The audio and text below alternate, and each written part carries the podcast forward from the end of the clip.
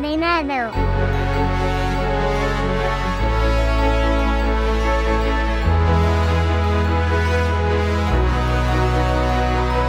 Desencadenados días, tardes y noches. Os damos la bienvenida a este programa en el que vamos a hablar de la segunda y tercera parte de la película que revolucionó la ciencia ficción. Todo inicio tiene un final, y aunque carecen de lo novedoso de la primera, en estas dos películas se explican más detalles que quedaron sin respuesta. Hay aciertos y desaciertos, acciones raudales y una historia de amor que atraviesa toda la trama. Pero la pregunta más importante que se nos plantea es, ¿realmente podemos elegir? ¿O es solo una ilusión que nos permite vivir más tranquilos pensando que somos dueños de nuestro destino?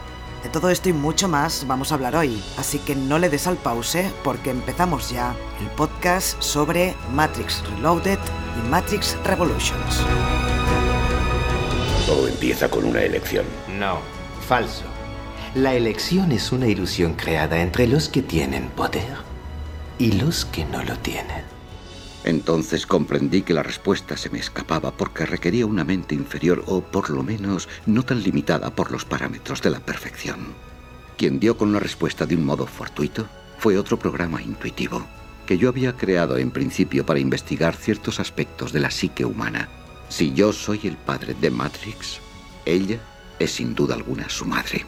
El oráculo. ¿A dónde lleva esto? ¿Dónde acaba? No lo sé. ¿No lo sabes o no quieres decírmelo? Ya te lo dije en su día. Nadie puede ver más allá de una elección que no entiende. Te lo repito, nadie. ¿Qué elección? Eso no importa. Es mi elección. Yo debo tomar la mía lo mismo que tú la tuya. ¿Por qué, señor Anderson? ¿Por qué? ¿Por qué se resiste? Porque lo he elegido.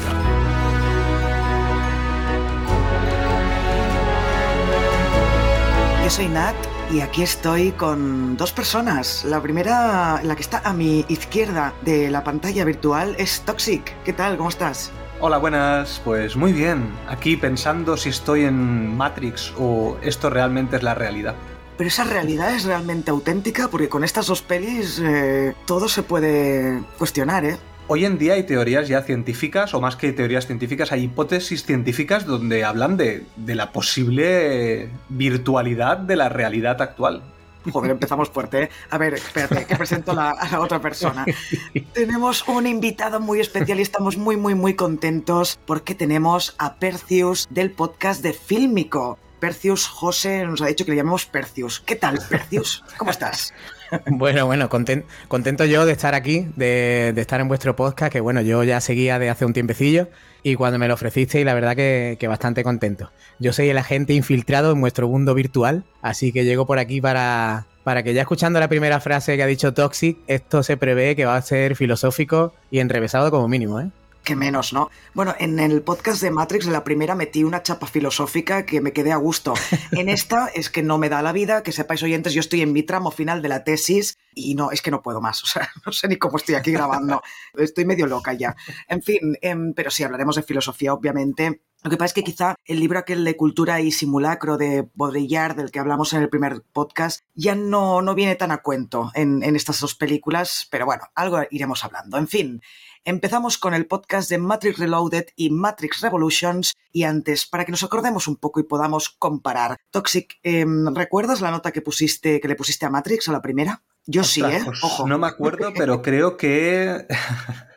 Eh, ostras, no me acuerdo. Creo que un 9, ¿no? ¿Un 9 o un 10? No, un 9 creo que le puse. Estabas eh, un 9, sí, un 9 le pusiste. Y yo le puse un 10 clavado a la primera de Matrix. Es una de mis películas favoritas y lo sigue siendo. Y Percius, ¿tú qué le pondrías a la primera? Ostras, pues yo tengo que empezar diciendo que no soy mucho de poner números a las películas. Ya, pero aquí Y- sí, lo siento. Así que como, Aquí hay que mojarse. que como hay que mojarse, yo, bueno, en Reloaded... No, no, pues solo mira, la yo primera, antes- solo la primera. Ahora entraremos en las... Era para ¿En empezar Matrix? un poco, sí, para la primera de Matrix. ¿Qué nota le pondrías? La original, la primera, pues yo creo que le pondría... Estoy entre el 9 y medio y el 10, porque para mí es una obra maestra indiscutible. Venga, le doy, le doy un 10. Bien, bien, bien, uno de los míos. Genial. Vale, pues ahora sí, ya sabiendo lo que le pusimos al anterior, empecemos ahora con, con estas dos. Toxic, empieza tú y así le damos un poco de cancha a Percius. Venga. Y así también te vas pensando la nota para estas dos. Eh, venga, va, pues Eso voy a empezar con las notas, mira, que si no, luego siempre me olvido. A ver, eh, Matrix Reloaded. Matrix Re- Reloaded yo le he puesto y le seguiría poniendo un 8. Mm, creo que es un peliculón. Ahora voy- me voy a justificar por qué. Y a Revolutions le pondría un 7, porque me parece inferior a Matrix Reloaded. Yo creo que el gran problema que tienen estas dos pelis, sobre todo Reloaded, es que forman parte de, o, mejor dicho, son la- las secuelas de una obra maestra como era Matrix. Entonces, ya empezando por ahí, lo tenían casi imposible de, de hacer. O sea, era, era una cosa muy difícil de hacer. Pero es que para mí, eh, Reloaded ha sido una de las películas que más he visto en mi vida. Me encanta Matrix Reloaded. Creo que es eh, mi peli de acción favorita. No mi peli favorita, pero sí de acción, porque creo que tiene unos 40 minutos, creo que es la, la gran escena que se van combinando varias escenas, pero que forman un todo, que creo que es de lo mejor de, de- del cine de acción que hemos tenido. Creo que es una maravilla, tanto visual como co- coreografía, como dirección, todo. Entonces, el resto de la peli pues me parece un poco inferior, pero como es tan perfecta esa parte de acción, eh, yo le, le ponía un 8 a Reloaded. Em, luego entraré más en detalle cuando charlemos de ella. Y luego en Revolutions le pongo un 7 porque creo que todo lo bueno que tenía Matrix no está, la original me refiero, no está en Revolutions, que es decir, todo lo que sucede en el mundo de Matrix, de dentro, es como que se olvidan y, y están como mucho en el mundo real. Entonces a mí eso me baja bastante. Y encima, la música y la acción para mí no están tan perfectas como en Reloaded. A pesar de que tiene alguna escena que me encanta, que ya profundizaré luego, eh, creo que es bastante inferior al resto, a las otras dos. Muy bien, Percius, te toca. Bueno, pues allá voy yo. Yo, como he dicho fuera de micro, yo hace mucho tiempo, yo las vi las tres películas en, en el famoso América Multicine de aquí de Málaga. Yo soy de Málaga y bueno, es un cine muy mítico por aquí y muchas veces en mis podcasts aparece. Y bueno, aquí una vez más nombro ese cine. Entonces las tres las vi en el, en el América Multicine. Y como dije fuera de micro, yo antes tenía una valoración inferior de Reloaded y Revolution, pero viéndola ahora de nuevo para estar aquí con vosotros, la verdad que ha, su- ha subido mucho mi valoración en cuanto a las dos en concreto. Y si a la primera le pongo un 10, yo voy a poner a Reloaded, le voy a poner un 9 y a Revolution le voy a poner un 8 simplemente. Y, a ver, yo creo que el principal problema de Reloaded y Revolution es Matrix al final. Tiran de todo lo que fue Matrix, de todo lo que hizo Matrix, y ellas mismas tienen el, el- problema de, de partir de, de intentar, como mínimo, igualar a la obra maestra que para mí es la primera película. Pero Reloaded y, Matrix y Revolution, como se grabaron casi al unísono, básicamente Revolution tira del handicap de que es como si partiera, parte en la peli y, y Revolution incluso cuando empieza, empieza un poco extraña. Es como si de pronto eh, te parte en la peli y tiene un comienzo raro, no tiene un comienzo, un comienzo tan potente como puede ser eh, Matrix o puede ser Reloaded. Pero Reloaded es muy profunda y es como que ya en Reloaded te sueltan toda la filosofía o todo, todas las teorías que tenían que soltarte. Y ya Revolution es como que se relaja un poco más y se, y se, se cede un poco más a la, a la acción y a los fuegos artificiales. Que por ahí es por donde le bajo yo un poquito a Revolution. Porque pierde un poquito de fuelle en cuanto a la, a la filosofía, al, al lore ese metafísico de, de las otras dos. Pero se deja ya un poco llevar y, tira mucho de fuegos artificiales. Pero bueno, es lo que tocaba. Al final es como una película partida en dos. Eh, ya presentó todo lo que le faltaba de teoría a Matrix. Y en Revolution lo que hay que es como dejarte llevar y disfrutar. Entonces por eso le bajo un poquito, pero para mí forman un todo bastante bueno. Muy bien, a ver, a mí- ahora me vais, me vais a, odi- a odiar después de estas valoraciones. O sea, ya Toxic se lo ha avisado a Percius antes de empezar a grabar porque ya intuía que algo no iba a ir bien aquí conmigo. A ver, pongo en contexto según lo que habéis dicho vosotros. Estoy de acuerdo de que uno de los problemas que tienen estas dos pelis es que vienen de donde vienen, que es una obra maestra. Yo también creo que es una obra de arte Matrix. Ahora bien, no creo que sea el, problema fundamental que tienen estas dos películas. Por un lado, es que claro, tengo que ordenar la mente. ¿eh? A Reloaded, primero voy a decir las notas para quien se quiera ya desuscribirse del podcast. ¿eh? Em, em, para Matrix Reloaded le pongo un 5 y medio 6 y a Revolutions le pongo un 6 y medio. ¿Vale? O sea, para mí es mejor la, me gusta más la tercera que, que la segunda, ¿vale? ¿Por qué Reloaded un 5 y medio 6? Primero, esa horrible escena lo siento, ¿eh? Entre Neo, entre Neo y el resto de Agente Smith, eh, que está hecha como el orto. O sea, está horrible, se nota el CGI todo el rato. Yo es que yo me echaba las manos a la cabeza. Yo decía, pero con lo bien que lo habían hecho en la primera, ¿por qué recurren a este tipo de, efectos especiales para la segunda? Una cosa incomprensible. Pero bueno, eso es una escena, dices, no, exagerada, le vas a poner un cinco y medio por eso. No, no es por eso. Para mí lo peor de estas dos secuelas es, es el, guion, el diálogo, los diálogos. Los diálogos me parecen espantosos. Y si hay que darle el premio al personaje que tiene los peores diálogos de estas dos secuelas y quizá de la historia del cine, ya se ha venido arriba. Ya me he venido arriba. No, no, es que lo tengo que decir, lo tengo que decir.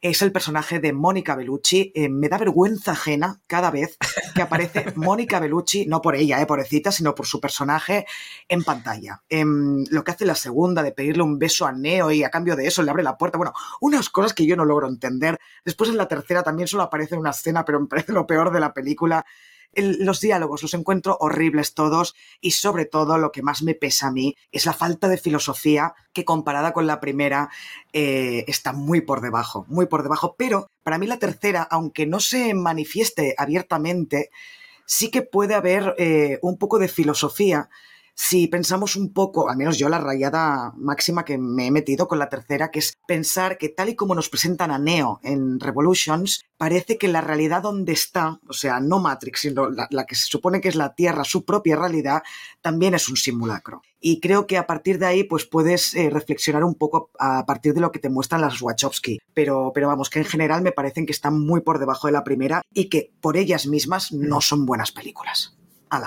¡Hala! bueno, puedo hacerte una, pregunta que yo quiero hacer con lo que has dicho. Dime. ¿Los diálogos te parecen incluso malos el diálogo del oráculo y el del arquitecto? En la tercera, ¿no? Sí. En la segunda, en la, segunda, no, en Reloaded. En Reloaded eh, hay, hostia, en Reloaded hay una conversación entre el oráculo. no me acuerdo. Yo es que la he visto esta peli 25 veces y yo me sé casi, no todos los diálogos, pero sí que me sé eh, todas las escenas que aparece el oráculo. Pero tú, tú, comentas, Nat, que, en Reloaded no te gustan nada los, diálogos, ¿no? Que hay de los personajes, ¿no? Sí. Pero ni siquiera te gusta ni te parece bueno el, monólogo del arquitecto y lo que habla eh, el oráculo con, Neo cuando, antes de pelearse con, con los miles de Smith. Sí, evidentemente. A ver, le pongo un 5 y medio 6. Si me, me pareciera un horror de película, eh, le pondría un 2. O sea, yo creo que hay cosas buenas tanto en una como en la otra. No, es que, a ver, es verdad. hay cosas buenas tanto en Reloaded como en, Revolutions. Pero no, no me llegan, no me llegan de ninguna manera. Es decir, la conversación que tiene el oráculo con, con Neo me parece mucho más vacío, eh, vacía esa conversación que la que tienen en la primera película. Y después, eh, sí que es verdad que la conversación que tiene con el arquitecto me parece genial y por eso le pongo el cinco y medio 6. pues si no, sería, sería un 5. Toxic me está levantando la mano, dime. Eh, no, que, no, que luego en la parte de análisis os iba a preguntar, pero bueno, ya que has hablado de los diálogos, es una de las cosas que yo tenía, que os quería preguntar, porque realmente eh, los diálogos de esta película son muy curiosos. O sea, no es una cosa que se suela utilizar. Ay, perdón, bueno, de las dos, de las ah. dos pelis en general. No es una cosa que se suele utilizar. Es decir, lo que sucede con estos diálogos es que para mí no son realistas. Es decir, no, no buscan la realidad, sino que buscan como si fuera. A ver, ¿cómo explicarlo?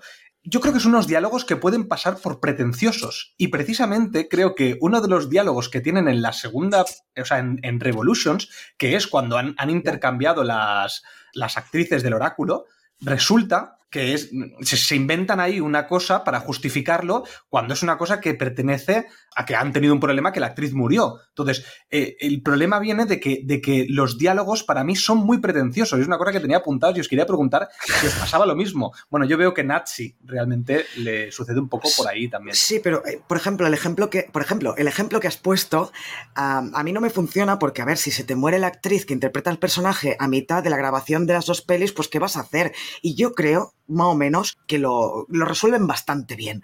Pero es que hay un montón de cosas que quedan sin respuesta, que no entiendes a qué vienen, por qué eh, este hace eso, la otra dice lo otro, mm. el otro no sé qué. Hay escenas, por ejemplo, la de Sion en Reloaded, que dura media hora total, para que alguien le diga a Neo, eh, tienes que enfrentarte a las máquinas porque si no vamos a morir todos. No entiendo por qué esa escena está alargada hasta la extenuación. Y luego, eh, realmente es que eh, dices, vale, la gente Smith se ha multiplicado, ha, conseguido salir de, Matrix. Bueno, ¿cómo lo ha hecho todo esto? No se explica nada. Tiene agujeros de guion por todas partes. Por eso digo que el guion a mí me parece tan flojo. Yo es que yo creo, bueno, yo por, con lo que estáis diciendo y eso, hay cosas que sí, con las que sí estoy de acuerdo y otras con las que estoy un poquillo a media.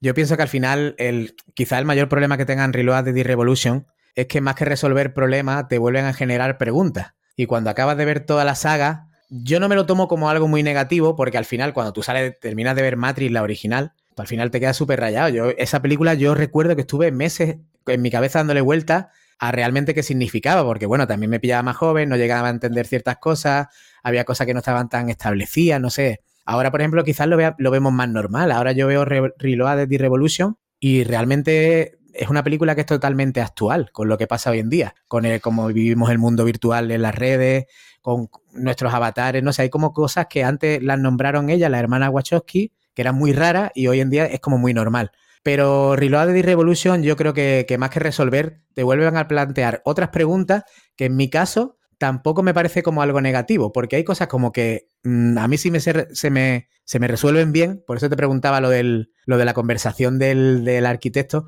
porque a mí la conversación del arquitecto me parece cojonudísima, vaya, yo eh, me parece una brutalidad. Igual que me parece la de... Dime, dime. No, que vuelvo, vuelvo a preguntaros porque no me lo habéis contestado. ¿En qué momento en Reloaded hablan el oráculo y el arquitecto? ¿Cuándo no, no, el oráculo no, no, y el arquitecto no, el oráculo con Neo. Ah, coño, claro, sí, eso sí que me acuerdo. Pensaba que me. Claro, yo digo. Yo, dije, oráculo, dije, dije, oráculo con arquitecto yo? Sí, claro, por eso se preguntaba ah, al final te... de Revolutions. No, vale, vale, ya está. Puedes seguir, perdón.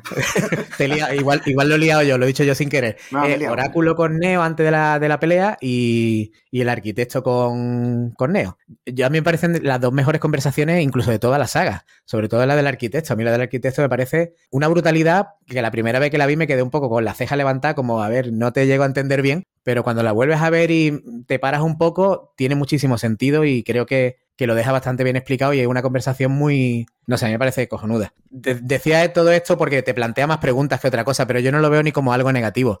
Al revés, yo termino de verla y sigo dándole un poco de vueltas al tema y a mí eso me parece guay. A mí me, parece que eso en una película de ciencia ficción o en una película con realidades alternativas, que ya no son tan alternativas en verdad, como vuelvo a decir, a mí me parece guay porque me tiene rumiando una película. A mí cuando una película me tiene rumiando, como la vaca cuando está con la hierba ahí tiqui, tiqui, tiqui, tiqui, y me tiene una semana dándole vuelta al coco, me, me motiva un montón y no puedo estar más de acuerdo contigo en ese sentido. O sea, a mí me gusta que me dejen con la incógnita al final de la película más que un tonto un lápiz. Pero eh, a lo que me refería con lo de cosas sin respuesta, me refiero a agujeros de guion, como por ejemplo, cómo hace la gente Smith para traspasar, salir de Matrix y meterse en el cuerpo de ese personaje. O sea, no me refiero a, que te quedes pensando en, ay, ¿esto qué querrá decir? No sé qué, es que esto sí que lo tienen, no tanto como la primera, pero lo tienen. Pero para mí el problema son eh, los agujeros de guion en este sentido. Yo no, yo no veo tanto agujero de guion, sino como cosas que se quedan un poco más ambiguas para que tú realmente pienses, ¿hay un Matrix dentro de Matrix? O porque yo por ejemplo, hay dos cosas que, bueno, no, dos cosas no. Hay una que, que, es la que menos me gusta a mí, que, que, a ti, por ejemplo, sí te encanta, Nat, que es el planteamiento de la, la, actriz que muere que interpreta el oráculo. A mí no me llega a gustar bien cómo lo resuelven, porque si supuestamente lo resuelven porque Merovingio, eh, o sea, Merovingio compra el código del oráculo y después como que... Hay algo ahí que no me cuadra bien, porque si le compra el oráculo al personaje que está en, en, con el ferroviario, que no me acuerdo cómo se llama ahora mismo, ese personaje? El conductor. Ferroviario. El ferroviario, creo. Ferroviario, solo sí, no se llama el ferroviario. Sí. Pero hay el padre, el que va con la niña pequeña. Ah, el, sí, el que tiene, no me acuerdo el nombre. Sa Saham, creo que era algo así, no me acuerdo. Bueno, no me acuerdo ahora de, a ver si lo tengo por aquí. Uh, bueno, no lo encuentro. Pero que um, ese personaje es supuestamente el que le vende el código del oráculo al Merovingio. Entonces lo resuelven de una manera como que Merovingio al comprar el código le cambia el aspecto al oráculo no sé, yo creo que si le, si le vende el código destruiría el oráculo directamente, ¿no? O no, porque el oráculo al final es, un, es una herramienta más de control para equilibrar Matrix. Claro, no es sé. la mamá, es la mamá de Matrix. Sí, a ver, yo todo esto, porque es que si no, como entremos, ya no paro, ya os lo digo. es verdad, es verdad. Entonces, acabemos con valoraciones de técnicos y, curiosidades y luego ya pasamos a continuar con esta conversación porque yo creo que podemos estar aquí horas, así que espero que no sea eh, no sean más de dos horas. Vale, pues venga, sigamos con las valoraciones, pasemos a la ficha técnica, en la dirección tenemos a las hermanas Wachowski, después en la música tenemos a Don Davis, en la fotografía a Bill Pope y el guion también es de las hermanas Wachowski. ¿Qué queréis eh, resaltar a nivel de dirección? Eh, yo creo que el guion ya lo podemos dejar un poco de lado, que ya hemos hablado bastante, pero a nivel de, de dirección, yo solo quiero decir que me parece que en la tercera, en Revolutions, eh, la escena de lucha final entre Neo y el agente Smith está rodada que podría meterse perfectamente dentro de la primera y decir, mantiene el nivel 100% de lo que habíamos visto en la primera película. Me encantan las escenas de acción de, Revolutions y por Dios, la pedazo de escena de persecución de, de Trinity en Reloaded, ¿no? Que es increíble esa escena. Bueno, voy a empezar yo, va. Empiezo con, la parte de dirección. Yo creo que la dirección de esta peli es un 10. Ay, perdón, perdón. me refería, me quería adelantar a Perseus. Ah. La cuestión es que para mí me parece que a nivel de dirección las tres películas son perfectas. Puedo estar de acuerdo que quizás en el guion pues puede pecar un poco más, luego ya justificaré más un poco de que a mí me parece que los guiones son casi sobresalientes, excepto los diálogos, que por eso he dicho antes que los diálogos son lo que siempre me ha costado un pelín más, pero lo que son el guion y sobre todo el guion, el guion técnico, el guion ¿cómo se llama? El storyboard. El storyboard, no sé si habéis llegado a ver el storyboard de la pelea de Smith y Neo, es impresionante, impresionante ese storyboard, porque realmente han plasmado exactamente lo que tenían en, ese storyboard. Entonces, me parece que la dirección es perfecta de esta peli, eh, de, las, de las tres. Pero en Reloaded, por ejemplo, me gusta casi más, porque es lo que hace que sea mejor peli. Eh, por ejemplo, la inclusión de la música con, con las coreografías creo que es perfecta, cosa que en Revolutions a pesar de que la escena, la gran escena, mm, la gran escena en Sion con, las armas y todo, me parece que a nivel de, coreografía y de saber dónde poner la cámara es maravillosa. Creo que Reloaded es impresionante cómo está rodado. Sí que es verdad que podrían hacer una remasterización de, algunas escenas de CGI que cantan, bueno, es que cantan, que, que te sacan de la peli. Pero si quitaras esas escenas y dejas el resto, me parecen maravillosas las escenas. El gran problema, por ejemplo, que tuvieron en Reloaded es que quisieron hacer una escena a pleno, a plena luz del día. Eh, eso no se puede hacer cuando no tienes una, perfección en el CGI. Es un problemón. Por eso en la tercera, por ejemplo, cuando es de noche, esa pelea con los agentes Smith, no se ve tanto el CGI, a pesar de que es horrible también. O sea, es que lo ves, te canta también a la vista. Pero como es de noche con rayos y lluvia, no se, eh, se disimula mucho el CGI, el abuso de CGI. Entonces yo creo que a nivel de dirección y la parte técnica, incluso el color que usan en estas pelis, es que me parece maravilloso. Entonces yo todo lo que es la parte técnica me parece casi perfecta.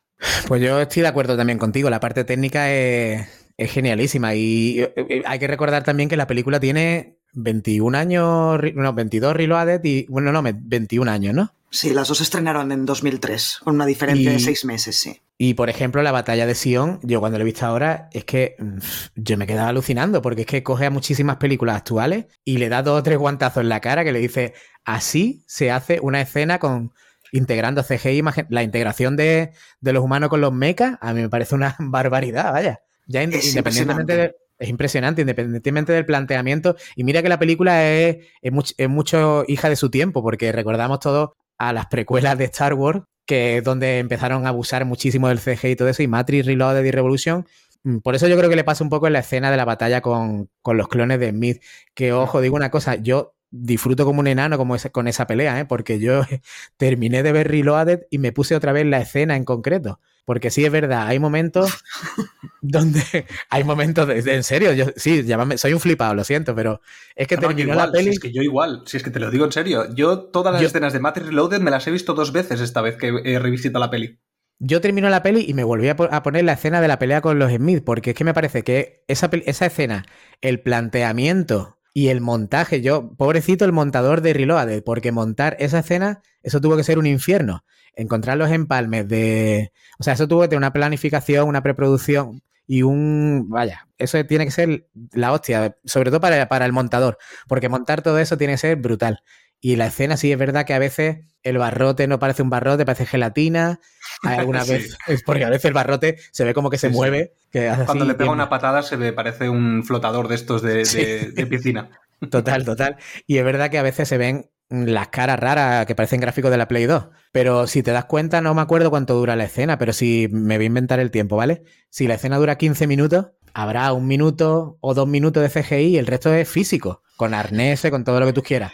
Pero es que da gusto ver a Keanu Reeves dando patadas. Yo es que alucino con esa coreografía. Entonces, mm, cargarte esa escena por un minuto. A mí es que no me pareció, no me pareció un minuto. Me parece, es que me parece todo, eh, todo lo de esa escena me parece horroroso, lo siento. ¿eh? A mí me pareció todo el rato estar viendo el CGI en el abrigo, por ejemplo, en el abrigo de Neo, se nota un montón. En fin, en un montón de cosas que. A ver, yo entiendo que venías, ¿no? Lo que hemos hablado, venías de una gran película que no solo es una obra maestra, sino que además tiene escenas de acción increíbles.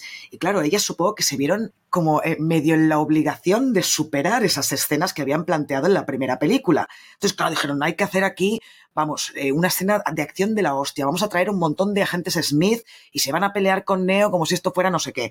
Pero claro, en esa época no tenían los medios y es eso, es que parece un videojuego de la Play 2. Eh, y a mí, a mí me saca, me saca muchísimo. Es que, es que por eso decía antes que, que Reloaded y Revolution es hija de su tiempo. Este, se hicieron un George Lucas, la hermana Wachowski, y al final su cabeza pensaba o sea, la tecnología no le llegaba para lo que ellas querían plantear. Y utilizaron mucho CGI, muchas cosas que, se hacía, por ejemplo, en las precuelas, cuando John Lucas empezó a meter CGI, pantalla verde por todos lados. Y al final, bueno, eso salpicó a muchas producciones. Pero Reloaded y Revolution en concreto es que es una maravilla. Yo, en cuanto a efectos y todo eso, menos algunas escenas, fíjate tú, que el comienzo de Reloaded a mí me parece más chungo. A mí la caída de Trinity a cámara lenta y cómo se ven los destellos de las balas cuando le dispara a ella, a mí esa escena, por ejemplo, no me gusta tanto como la pelea contra los, contra los Smith. A mí sí que me gusta esa escena a nivel de CGI. Lo que no me gusta es que parece que esté, en vez de las Wachowski, eh, Zack Snyder en la, en la, dirección con toda la cámara lenta que, que ponen, ¿no? Que creo que en Matrix ya lo veíamos, pues que aquí abusan muchísimo de la cámara lenta y este es un ejemplo, esa escena. Lo que pasa es que hay una cosa a ver, pensar que yo me, me autojustifiqué esta película 25.000 millones de veces. Primero porque hice, esto te lo dije Nat hace, hace tiempo en un podcast, que yo hice el, trabajo de recerca, el trabajo de fin de, bachillerato, de, Matrix, de la trilogía de Matrix, de la filosofía que había en Matrix. Entonces, claro, yo las vi. Eh, yo las vi muchas veces esta peli y yo me la autojustificaba. Y por ejemplo, el tema del CGI ya cantaba desde el inicio, ¿eh? desde que salió la peli ya cantó en su momento. No tanto como ahora, pero ya cantó. Pero yo me lo autojustificaba, ¿sabes por de qué manera? Es todo lo que sucede en el mundo real no tiene casi CGI. Nunca falla mucho el CGI. Puede fallar un poco, pero no, no mucho. Sin embargo, la escena, por ejemplo, de los Smith, o cuando, o en la tercera, cuando es la pelea con los Smith, todo eso, bueno, está dentro de Matrix. Puede ser que estemos ante un problema de virus, porque venga, venga, venga, va, venga, hombre. silence, silence. Entonces, al final es una simulación. Por lo tanto, la simulación puede no estar bien renderizada. Bueno, no está mal, no Os lo juro que yo me lo justificaba así. Lo bueno es que las escenas del mundo real nunca se ven mal. Y a día de hoy se ven perfectas. ¿eh? bueno, es que es eso. ¿eh? cuando las máquinas entran en Sion, en, en Revolutions, es increíble esa escena. Es una pasada cómo está hecho todo eso. Por eso te digo que han pasado tantos años, es que hay películas hoy en día, eh, alguien dijo Ant-Man, pero que hay, películas hoy en día que es que ni por asomo se parecen a eso y ya, ya tiene películas de más de 15 años, ¿eh? y es una barbaridad. Y ya te digo que yo creo que, bueno, al final es que también la hermana Wachowski quisieron ser muy ambiciosas y yo creo que se le fue un poco la mano y lo que querían hacer en algunas escenas, no para mí en todas, pero en algunas es que no estaba la, tampoco la tecnología preparada. Pero ya te digo, yo la batalla de los en mí, yo llamadme flipado, llamadme zumbado de la cabeza, pero es que yo la veo suelta muchas veces porque es que me flipa la coreografía de... Yo alucino con, con ese combate. de acuerdo. Bueno, eh, en esta vida tiene que haber de todo. Pasemos, pasemos al reparto. Eh, bueno, ya hablamos bastante del reparto en el podcast de la primera, así que los nombramos. Me decís si queréis destacar alguno en estas dos secuelas y también algunos nombres nuevos que aparecen aquí. Eh, ya tenemos a los antiguos, que son Keanu Reeves como Neo, Lawrence Fishburne como Morfeo, Carrie Moss como Trinity, Hugo Webbing, el gran Hugo Webbing como Agente Smith, y tenemos la... Mm, aparecen eh, Jada Pinkett Smith, eh, no me acuerdo cómo se llama el personaje. Niobe. Niobe, gracias. Y por ejemplo, Harold Pirrenot, que es el Michael de, Perdidos. que yo, claro, cuando vi Perdidos no, no, no ate cabos y ahora viéndolo otra vez digo, pero sí es él. Sí, sí. Eh, y bueno, y Mónica Bellucci, para mí, pobrecita mía, horrible, horrible, desastroso todo lo que dice. Es que hay un momento, perdón, solo digo esto, es que me hace mucha gracia, porque sé que esto en el análisis no lo hablaremos, pero es que me hace mucha gracia porque de lo patético que lo encuentro me río, así que le tendré que subir a un 7 porque me río viendo según qué escenas cuando Trinity está apuntando a la cabeza del francés y le dice, estoy enamorada de Neo o algo así, eh, me, da igual morir, Mónica Bellucci, bueno, su personaje dice, está enamorada, tiene razón, nos matará. A ver, venga, pírate, pírate, vaya mierda de frase, vaya mierda de frase que dice. ¿La has visto? ¿Te parece? Eh, si la ves en versión original, igual te gana un poco, ¿no? No, no, no, no. O sea, el, contenido de la frase es. Es que yo no le puedo decir. Yo no puedo decir nada malo de Mónica Bellucci, lo siento. No, a aunque su personaje, aunque esté de acuerdo, aunque esté de acuerdo contigo que el personaje es verdad que no es un personaje interesante que yo creo que ni el Merovingio ni a ella la han sabido desarrollar bien. Eso es yo, para mí uno de los fallos de las dos. Pero mm. creo que los dos personajes son interesantes, pero se han quedado ahí como ni para ti ni para mí. Precisamente iba a decir eso, que es la idea, para mí me parece perfecta. El personaje de ella, de Mónica Bellucci, me parece un buen personaje con lo, que, con, con lo que explora, porque al final es un programa que quiere sentir amor y quiere entender el amor, cómo funciona y tal y cual. ¿Qué es lo que sucede? Que el diálogo, otra vez, nos vamos a diálogos que me parecen, pues, un poco pretenciosos, ¿sabes? Intentas hacer, pues eso, eh, eh, diálogos que acaben como un remate de, ¡buah! Lo que te acabo de soltar, ¿sabes? O sea, son todo diálogos de soltar zascas o soltar cosas que dices, pero a ver, que no tiene que soltar aquí un una pedazo de frase, puede decir otra cosa normal, ¿no? Aquí son todo remates casi de chistes. Pues a mí no me parece nada pretencioso, al revés, yo creo que es muy simplón el, guion para hacer que un personaje, que es la única frase que dice en la tercera película, ojo, simplemente decir, sí, lo hará, es verdad, está enamorada. Eh, me parece muy, muy simplón que un personaje diga eso. No, eh, por eso digo que el diálogo lo que dice es absurdo, o sea, es, es, tonto lo que está diciendo, pero lo que están intentando, por eso digo pretende, pretende hacer algo que es como dejarlo, Buah, esto esta va a ser la mejor frase de la peli, y, y, después resulta que es una frase de mierda, a eso me refiero.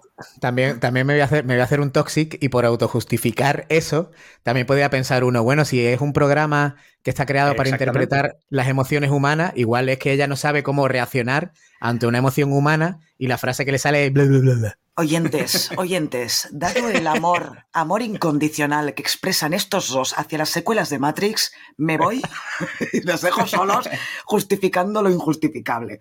Em, a ver, que ojo, ahora os va a sorprender, pero a mí me gustan las dos películas. ¿eh? O sea, yo lo que pasa es que vengo aquí a hacer un poco de contrapunto porque no me parecen tan buenas ni mucho menos, ¿eh? pero sí que es verdad que yo las disfruto, por eso les pongo un 6, si no, no, las aprobaría ni, ni con un 6, o sea, esto está claro. Bueno, en fin, aparte de esto, ¿Queréis resaltar alguno de los actores o alguna de las actrices? Yo suelo decir que me han gustado más, o sea, me gustan más eh, Trinity, o sea, eh, Carrie Moss y Keanu Reeves eh, me gustan más en estas dos pelis que en Matrix, a nivel de que los veo más cómodos en su, en su papel y en su enamoramiento, aunque me sigue chirreando. Creo que no, son dos, dos actores que no tienen química entre ellos, entonces es complicado, pero me resultan un poco menos cansinos que en Matrix. Y eso que más pastelón no puede ser esta relación. Yo creo que la más pastelosa de la historia del cine, o de las más pastelosas. Bueno, es que esto lo, hablaremos en, el análisis, supongo, pero aquí eh, en la primera ya, ya era importante el amor, pero en la segunda y la tercera el amor es que es casi lo más importante de la película. Eh, el amor mueve montañas. Eh, lo único, lo último que quiero decir del reparto es que mm, Yada Pinkett Smith hace de Jada Pinkett Smith otra vez. O sea, es casi el mismo personaje de Scream 2, que hablamos hace poquito, es el mismo personaje. Siempre tiene que hacer de tía dura, de, de bueno, de, mujer enfadada, de soltar zascas, eh, no sé, siempre la veo haciendo lo mismo. No, no me acaba de convencer, aunque me gusta el personaje. Muy bien, ¿no queréis decir nada más acerca de los actores? Me dicen que no con la cabeza. Pues venga, pasemos ya a curiosidades. Muy bien, pues esto lo ha hecho Xavi, que no está en cuerpo presente, pero sí está en alma, si es que la tiene, y nos ha dado estas curiosidades tanto de Matrix Reloaded como de Matrix Revolutions. Y empezamos por Reloaded. La secuencia de pelea de Neo contra el agente Smith y sus clones, también conocida como The Burley Brawl, tardó 27 días en filmarse, total, para que quede eso. ya paro, ya paro. no, no, hombre, no, no. Pedazo de pelea, la mejor. Vale. Em, alrededor del 97% del material de los decorados de la película se recicló después del rodaje. Por ejemplo, se enviaron toneladas de madera a México para construir viviendas para personas de bajos ingresos. Qué bonito, oye, muy bien. General Motors donó 300 coches para utilizarlos en la producción de la película. Los 300 quedaron destrozados al final. Ah, no me extraña. Eh, una curiosidad sobre el casting. Sean Connery fue elegido originalmente para interpretar al arquitecto, pero lo rechazó porque no podía entender el concepto de la película. Esto lo dijo el actor en la entrevista que se puede ver en el DVD de la Liga de los Hombres Extraordinarios. Esto ya pasó con otro actor, en, con Russell Crowe, por ejemplo, en, la primera, que no entendía nada y dijo, pues mejor no lo hago. Pero, pero es que el, propio actor que, ahora no recuerdo cómo se llama, el propio actor que hace del arquitecto, que a ver si lo tengo por aquí, ¿cómo se llama ese hombre? Ah, Helmut, Helmut Eso, tiene un nombre un poco extraño. yo que estaba viéndola, yo estaba viéndola también con los comentarios del, director, que por cierto en el Blu-ray es cojonudo, porque no es el típico comentario del director, sino que te aparece pronto que Anu por un lado en una pantallita vas hablando, o te habla el Bill Pope, el, el director de fotografía por otro. Está muy chulo el, esos extras que tiene el Blu-ray. Y, el, y comenta a Keanu que tuvo que ayudar muchísimo a, a este actor porque no tenía ni idea de lo que estaba leyendo y tuvo que estar un rato Keanu con él intentando explicarle qué es lo que, tenía, cuál era el concepto de lo que le hablaba. O sea que a Sin Connery le pasó, pero es que al actor también, cuando leyó el guion y empezó a hablar y soltaba el monólogo, él no tenía ni idea de lo que estaba diciendo. Claro, es que la chapa que da el arquitecto en ese momento es muy, muy sustanciosa, ¿no? Es muy profunda y claro, eh, al actor pues es normal que le cueste. En fin, pasemos a la última curiosidad de Reloaded.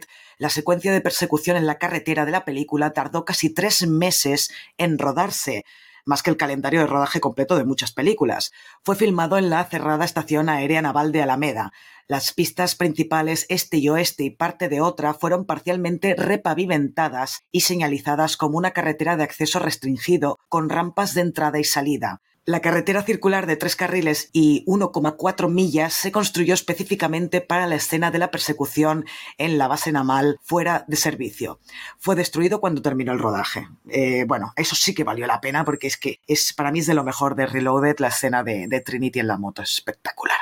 En fin, pasemos a Matrix Revolutions y empezamos con las curiosidades.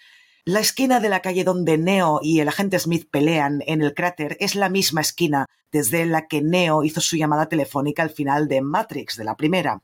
La esquina de las calles Speed, Hunter y O'Connell en Sydney, Australia. Puedes ver la cabina telefónica a la derecha cuando tocan el suelo. Muchas de las gotas de lluvia en la pelea final entre Neo y el agente Smith son en realidad líneas simples de código Matrix, similares a las que se ven en el mundo real a lo largo de la trilogía. Este efecto sutil se agregó para implicar que Matrix estaba comenzando a desestabilizarse. En un estreno global simultáneo sin precedentes, esta película se estrenó exactamente en el mismo momento en todas las ciudades importantes del mundo, el 5 de noviembre a las 6 de la mañana en Los Ángeles, a las 9 de la mañana en Nueva York, a las 2 de la tarde en Londres, a las 5 de la tarde en Moscú, a las 11 de la noche en Tokio y el 6 de noviembre a la 1 en Sydney y en los horarios correspondientes en más de 50 países adicionales en todo el mundo. O sea, eso implica toda la expectación que había por las, por las películas de, de las secuelas, ¿no? Sabéis que también, porque bueno, eran, eran seis meses entre peli y peli y había una cuenta atrás que empezó cuando se estrenó Reloaded. Y yo me acuerdo de ir entrando a ver esta cuenta atrás eh, en Internet, que eran los inicios de Internet. Ahí eh, poco, poco Internet teníamos, pero sí, sí, yo me acuerdo de la expectación que he tenido con esta peli. Creo que es la, la primera vez que tuve. Después han habido otros eventos, como yo que sé, Spider-Man No Way Home, que también fue un eventazo. Pero yo creo que como esta, nunca la había esperado tanto, Matrix Revolutions, ninguna otra peli. Sí, yo también recuerdo esa cuenta atrás, ¿eh? ¿eh? Sí, sí, nos afectó a todos aquello. Bueno, y la última curiosidad que nos ha traído Xavi, durante la secuencia de pelea final entre Neo y Smith, y también durante los créditos, se recita el siguiente, la siguiente frase en sánscrito en un estilo occidentalizado. Y, leo, ¿eh? Lo siento. Asatoma Sad Gamaya, Tamasoma Gior Gamaya, Mitronorma Amritam Gamaya. Voy a poner sánscrito en mi currículum académico, ¿eh? que se me da muy bien por lo visto. Que significa guíame de lo irreal a lo real, condúceme de las tinieblas a la luz, condúceme de lo temporal a lo eterno. Qué bonito, ¿eh? A lo mejor Xavi te ha, incluido ahí alguna cosa que no te has enterado y lo has dicho. ¿Te imaginas? Sí, quizá he dicho, he dicho, guíame de lo irreal a lo real, Nat es súper tonta, condúceme de las tinieblas a la luz. puede ser, con lo cabrón que es Xavi, me no, lo me extrañaría, extrañaría, no me extrañaría. Muy bien, y hasta aquí, hasta aquí las curiosidades. Muy bien, pues vamos ya a pasar al análisis. Bueno, vamos a empezar con el resumen de Matrix Reloaded y luego, de aquí un ratito, haré el resumen de Matrix Revolutions. En Matrix Reloaded, la historia sigue a Neo, quien ha aceptado su papel como el elegido, un salvador destinado a liberar a la humanidad de Matrix. Neo tiene visiones premonitorias y en una de ellas ve a Trinity morir. Junto a Morfeo y Trinity buscan al oráculo para obtener respuestas. Sin embargo, descubren que la situación es mucho más complicada de lo que pensaban. El oráculo les revela que Neo debe encontrar la fuente de la Matrix, lo que sería la máquina central, para salvar a la humanidad. La historia se complica cuando el agente Smith, que ahora puede replicarse a sí mismo, se convierte en una amenaza aún mayor, tanto dentro como fuera de Matrix. Neo también debe enfrentarse a Merovingio, un programa exiliado que mantiene secuestrado al creador de llaves, otro programa que puede ayudarle a llegar a la fuente. Al final, Neo llega hasta el arquitecto, el supuesto padre de Matrix, quien le revela que ya han habido seis versiones anteriores del elegido, y que en ese momento tiene que elegir salvar a la humanidad sacrificando a Sion, la última ciudad humana, a cambio de la supervivencia de un pequeño grupo que volverá a reconstruir Sion, o volver a Matrix y salvar a Trinity. Neo elige no sacrificar Sion y salvar a Trinity cambiando la profecía del elegido, aunque ahora se enfrentan a la posible destrucción de la humanidad con las máquinas a punto de destruir Sion. Yo creo que tenemos aquí uno de los cliffhangers más bestias de la historia del cine, al menos de los primeros que se hicieron, porque esto sí que es cortar una peli en dos. Yo no, yo no recuerdo si habían algún... Ah, no, no, espérate, estoy pensando en el Imperio contraataca, pero bueno, eh, al menos había acabado un poco la historia, yo creo, de esa peli. Aquí no, aquí nos la cortan en medio de la historia. Yo creo que es más aún cliffhanger. Vale, lo primero que me gustaría hablar un poquito de todo esto es de, de todo lo que son las, las escenas de acción, que ya hemos profundizado un poco, pero yo quería destacar que yo creo que esta peli es una peli de acción. Eso lo primero que he dicho al principio. Y además es una, es una, una película de escenas de acción que podría ser fácilmente una adaptación de un videojuego porque las peleas son pantallas de videojuego. Tenemos, por ejemplo, al inicio, tenemos esa, esa primera pelea con los agentes, que es un, pues un recinto pequeñito, ¿vale? Eh, y, lo que es la calle, es, son recintos muy pequeños. A diferencia de Marvel, por ejemplo, que las peleas que hacen empiezan a destruir media ciudad y van cambiando de escenarios, aquí no, aquí las peleas son siempre en sitios pequeños. Aquí esta es la primera, Luego tenemos la pelea de los, de los agentes Smith, que es lo que ha dicho Nat, que, que construyeron ahí con madera lo que sería el patio de entre unos edificios. Luego tenemos la, la autopista, ¿vale? El tema de la autopista. También tenemos ese recinto de. que es como un, como un vestíbulo de una casa con unas escaleras, que es la pelea de Matrix, de Neo con, contra los secuaces de Merovingio, que me parece una maravilla. Luego tenemos la pelea en el garaje con los gemelos que, que se diluyen en el, en el aire y pueden atravesar paredes y demás. Es decir, vamos teniendo como pantallas. Y yo creo que es uno de los motivos por el cual funciona también esta peli, porque la acción es como muy paso a paso. Entonces todo se ve muy bien. No, no es caótico, porque a veces a mí, por ejemplo, una de las cosas que me, molesta es la cámara en mano. Aquí casi no hay cámara en mano en las peleas. Las peleas se ven muy bien. Incluso a veces, pues eso, parece un videojuego, porque incluso es como una pared justo detrás, como muy recto. Y los, y los personajes a los lados eh, luchando entre sí. Entonces os quería preguntar, pues eso, sobre la, sobre la acción en esta peli. Y, ah, y antes que me olvide, que Nata has hablado del, de lo de la autopista.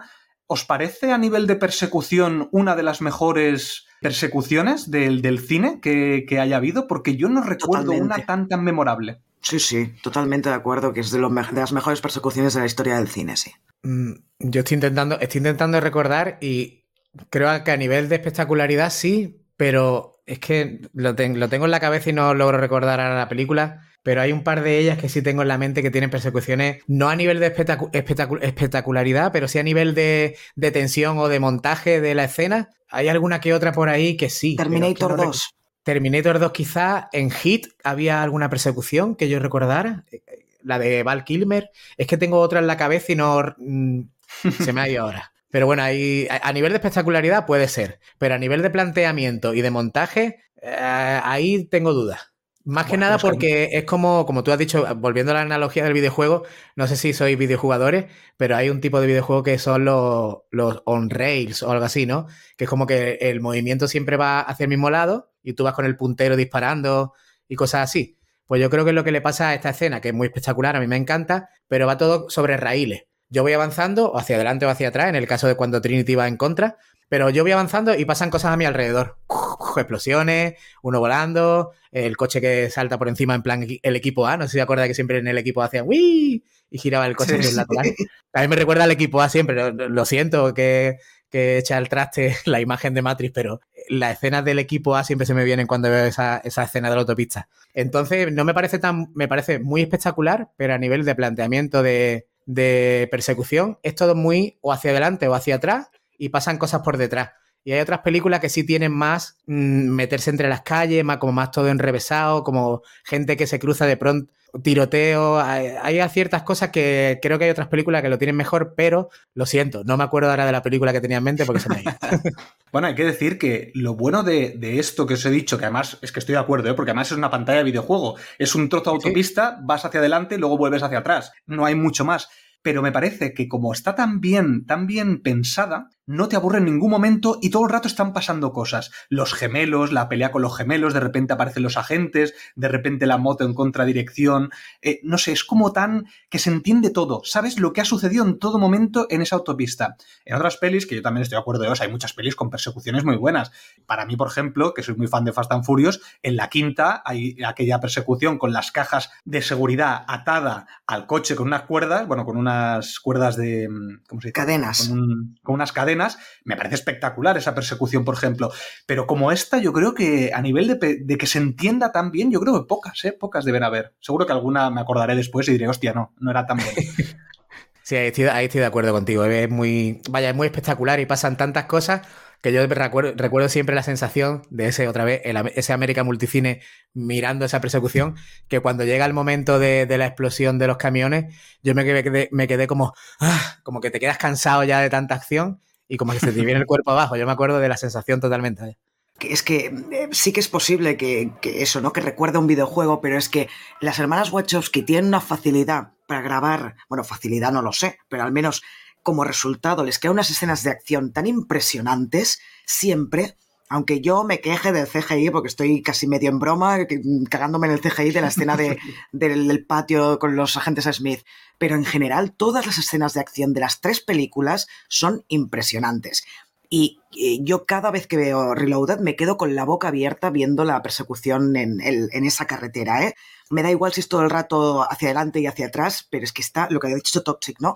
Tan bien pensada, cada plano, cada en dónde pongo la cámara para que tú te metas en esa persecución y acabes exhausto, ¿no? Lo que has dicho tú, Percius, que, que me parece de 10, de 10 eh, esa escena. Y, y, la, y tiene mucha, y vaya, mucha variedad. Yo me acuerdo también de la escena cuando, cuando Morfeo está luchando encima del camión y hace como una voltereta y gira y la cámara hace como que una especie de vértigo, como que va sí. girando Morfeo hace una, una, un efecto como que te da hasta vértigo, parece que tú vas a caer encima del... Tiene unos planos cojonudos. Lo único que yo le echo en cara, por ejemplo, a la escena de acción, que me parecen maravillosas, toda la de Reload y Revolution, es una cosa que, me, que, tengo la sensación cuando, cuando ves toda la trilogía, que Matrix, la primera, la obra maestra, indiscutible, es muy oriental, pero a medida que han ido avanzando en las películas, se ha dese... bueno, se le ha quitado el rollo oriental. La primera es muy rollo anime, el cine de acción oriental, de eso, de las poleas y de gente luchando. Y conforme han avanzando, en Reloaded, en lo tiene, porque tiene una escena y unas coreografías de lucha muy buenas, pero ya no le veo yo tanto rollo anime ni tanto rollo oriental. Bueno, y en Revolution ya no lo veo, en Revolution ya veo más Hollywood que Oriente. Sí, sí, sí, estoy de acuerdo. ¿eh? Aparte en Revolutions, pues como ya no están en Matrix, ya no hay esas peleas, excepto la última, la de con el agente Smith, el resto ya no son peleas, pues eso, de, de, de, de, la, de las que vimos en la primera peli, porque en la primera peli no había peleas en el mundo real, básicamente, era todo en Matrix. Entonces sí que es verdad que se va, pero hay que decir que la escena esta de cuando Merovingio se encuentra con Neo, que además me parece uno de los mejores inicios de pelea que han habido, porque empieza con, con Neo parando eh, todas las balas de todas las armas que le están disparando y caen todas, la cámara baja, baja abajo a, para ver las, las balas caídas y empieza la música. Es decir, está perfectamente pensado ese inicio y encima toda la pelea que tenemos, que ahí sí que es quizás es la que más recuerda a la primera, porque sí que es más oriental esa parte, porque es más de, más de pelea de espadas y demás. Hay un momento de la pelea que para la música porque le han hecho sangre a Neo y vuelve a hacer lo mismo. Baja la cámara, aparece, lo, aparece las gotas de sangre, vuelve a subir y la música vuelve a ponerse en marcha. ¡Qué maravilla! Eso, eso a nivel de dirección me parece un 10. No, de hecho, de, vaya, eso es indiscutible. Te puede gustar mucho Matrix, Reload o Revolution, te pueden parecer una mierda, todo lo que tú quieras. Pero el, eh, las hermanas Wachowski, el tempo lo manejan, vaya, lo manejan así, Sí. al, al dedillo. Luego ya Resurrections es otro tema, ¿eh? Pero hoy no vamos a entrar. Bueno, Hoy ahí sí que me transformo yo en el diablo y esa no. Lo siento, pero ahí no puedo yo Bueno, defenderla mucho. Pero yo, yo comparto la teoría de que, de que cu- ¿cuál era? Lina Wachowski, ¿no? Fue la, la que lo hizo en solitario. Sí, Em, sí, sí. Lo hizo para a propósito, o sea, la hizo mal a propósito, ¿sabes? Y como creo en esa teoría, porque no puede ser que una persona pase de hacer estas escenas de acción maravillosas en tres películas a, parecer que, que están primero de, de escuela, de cine, de no sé dónde poner una cámara, no sé, no, no, no controlo los claroscuros, no controlo las escenas de acción.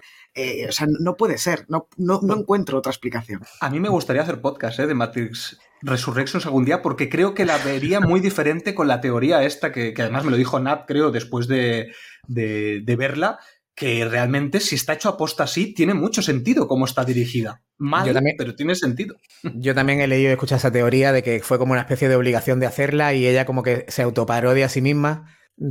No lo sé yo hasta qué punto eso, porque también es verdad que el director de fotografía, Bill Pope, también mm, yo creo que influyó mucho en, la manera de, grabar, porque creo que él hacía de segunda unidad muchas veces y yo creo que ese hombre también metió mucha mano en, bueno, muchísima mano en Reload y Revolution y en Resurrection no quiso trabajar porque supuestamente, por lo que yo leído, la metodología de las hermanas pasó a, a convertirse en la metodología Kubrick. Entonces las hermanas empezaban a repetir escenas una y otra vez, una y otra vez. Ha salido bien, ¿no? Pero repítelo otra vez, repítelo otra vez. Y a Bill Pop no le molaba el rollo que habían cogido las hermanas y él dijo, pues para Resurrection te buscas a otro director de fotografía y yo me voy. Bueno, que nos dejen en comentarios los oyentes si quieren podcast de Matrix Resurrections y nos lo pensaremos. Nat Yo me que está pensando, no, por favor. Yo, Yo sí, apunto. exacto, ¿cómo me conoces? Eh? Pero- Yo me, apun- yo me apunto si lo hacéis porque me gustaría volver a verla para intentar darle una oportunidad, aunque no sé. Bueno, dicho esto, también está Animatrix, que Animatrix me parece casi de lo mejor de Matrix, ¿eh? porque Sí. ahí exploran muchísima información. Mira, podríamos hacer eso- un podcast de Animatrix más Resurrections. Exacto, Eso de, de hacer, Animatrix sí quería podcast, ¿ves? Animatrix, Animatrix Pues sí mira, interesante. Oye, pues mira, no me parecería mal. Y ahí incluir un pequeño apartado de Resurrections. bueno, va, volvamos a, volvamos a la peli. Bueno, dejando ya la acción, que yo creo que ya, ya hemos hablado suficiente, vamos ya a lo que es la parte más filosófica. No sé si aquí también vamos a debatir un poco, porque yo creo que esta peli se convierte. O sea, tenemos ciencia ficción en Matrix. Yo creo que Matrix, la primera, era ciencia ficción pura y dura. En esta, yo ya creo que explora otras cosas eh, que ya no estoy tan seguro que solo sea ciencia ficción. También tiene parte de fantasía, parte de sobrenatural. Yo ahí me pierdo un poco también, porque eh, lo que ha dicho Nat, que, que yo no lo había pensado hasta ahora, que era, mm, que has dicho, como que el mundo real no era el mundo real, ¿no? Era como que era otra capa de eh, realidad virtual, por decirlo de alguna manera. Sí. Si realmente esa teoría fuera correcta, entonces sería ciencia ficción. Si no, para mí ya no es ciencia ficción, porque claro, Neo ya tiene poder en el mundo real y eso ya me parece pues sobrenatural o fantasía directamente. A ver, que el, el problema no es solo que Neo tenga poder, bueno, poderes, simplemente pues que sabe luchar, más o menos. Eh, el problema viene cuando, tiene, cuando se queda ciego, que él puede sentir Ah, eso, lo eso. que tiene cerca, ¿no? Como si estuviera en Matrix y está en, en el mundo real. Eh, a menos que acordemos eh, de que entonces ya sí que el guion es totalmente desastroso, lo, lo único que se me puede ocurrir es que las Wachowski hayan tirado del hilo que encontraron en el libro de Cultura y Simulacro de Baudrillard, en el que, bueno, recordemos un poco, ella, no voy a meter la chapa que ya metí en, en el podcast de Matrix, oyentes os recomendamos que vayáis, si queréis, a ese podcast, en el que, bueno, se, se, abogaba por una, que hay dos realidades, dijéramos, ¿no? Una que es un simulacro de la realidad inicial o base, por decirlo de alguna manera. Si yo dudo de que, de que la realidad en la que vivo es un simulacro, ¿por qué tengo que aceptar que la realidad que me dicen que es la realidad auténtica es efectivamente real? Si, le doy otra vuelta y, y, vuelvo a dudar otra vez, podemos llegar a la conclusión de que esa, ese Sion, toda esa parte que nos han enseñado en la primera película como efectivamente real, eh, no lo es. Eh, y, y entonces podemos entender que Neo empiece a desarrollar según qué tipo de poderes también cuando está, entre comillas, en el mundo real. Bueno, yo, yo, creo que al final es que digamos que Sion es otra capa más dentro de. Digamos que Sion es una Matrix dentro de Matrix o es otra capa más. Y al final yo creo, y es una opinión, sobre todo viéndola ahora, que Sion no es más que otra herramienta de control para llevar al elegido donde hay que llevarlo. Entonces al final yo creo que Sion no es más que otra capa ideada por el que ha hecho el programa, por el arquitecto, o por quien sea en este caso, que bueno, por el arquitecto. Y yo creo que es una herramienta más de control para hacer creer a Neo que tiene que salvar a algo y están todos ahí coreografiados para que al final el elegido vaya a la fuente y haga lo que tiene que hacer, que hace un reboot y se mm. acabó. Entonces yo creo que es una herramienta, Sillón es una herramienta más de control. Claro, de hecho, el, arquitecto lo dice, ¿no? En la, en la conversación que tiene con Neo, eh, digamos que acaba diciendo más o menos que Sion no deja de ser una anomalía controlada por, también por él, ¿no? Que él ya asume con todas las prácticas que ha tenido, ¿no? Porque ahí descubrimos que no es la primera vez que aparece un elegido, que no es la primera vez que se cuenta esta historia y que mm, eso es una anomalía que ya cuentan con ella y que por lo tanto está ahí y, ya está. Y por lo tanto, eh, sí, es que podría ser perfectamente que la realidad en sí todavía no nos la han mostrado en estas películas de, Matrix. Yo creo que ahí la explicación buena la da como ha dicho Toxi, que está súper bien eh, plantearlo de Animatrix, porque yo creo que Animatrix, con el segundo renacimiento, creo que se llamaba el corto que está dividido en dos partes, que te explican el origen de todo, yo creo que ahí mm. se explica bastante bien el por qué hay una capa sobre otra capa. O invito a los oyentes que si no han visto Animatrix, que la vean corriendo ya, porque son cojonudas. Y hay dos o tres, hay uno, dos, tres. Hay cuatro cortos, me parece. Uno es el chico, que es el chaval que llega allí y habla con, con Neo, el que está rapado, que es como el novatillo. El fan, el fan de Neo. ahí explican de dónde viene, por ejemplo, ese chaval, que creo que es el corto que se llama Historia de un chico, Historia del chico, no me acuerdo. El, el, segundo renacimiento, creo que es el origen de todo, de toda la batalla, y ahí explican muy bien el por qué tiene que ser una capa dentro de otra capa, y el último vuelo de Osiris, que va a ir entremezclando todas esas lagunillas que hay entre las dos pelis. Yo creo que los cortos lo explican muy bien. Y yo soy de la teoría de que al final, eso, al final Sion es una herramienta más, es una variable más dentro de la ecuación para llevar a, para reiniciar el sistema. Pero una pregunta, venga, ya vamos a entrar ahí en, jaleo. El arquitecto, en la conversación con el arquitecto, habla de que ha habido seis elegidos anteriormente. Eh, sin embargo, en las pantallas, pues aparecen como si fuera Neo, como si fuera él mismo. Entiendo que eso simplemente es una manera del arquitecto de mostrarlo, porque ¿existieron esos elegidos anteriores? Y si, y si existieron, ¿eran como Neo? Es decir, ¿Neo es el mismo? Porque si fuera el mismo, en el mundo real, ya no es el mundo real. Entonces ya sí que realmente es el mundo real y Matrix son, el, son otra realidad virtual, las dos, y por eso pueden ser el mismo, el mismo, el mismo avatar, por decirlo de alguna manera, que es el, la cara de Keanu Reeves.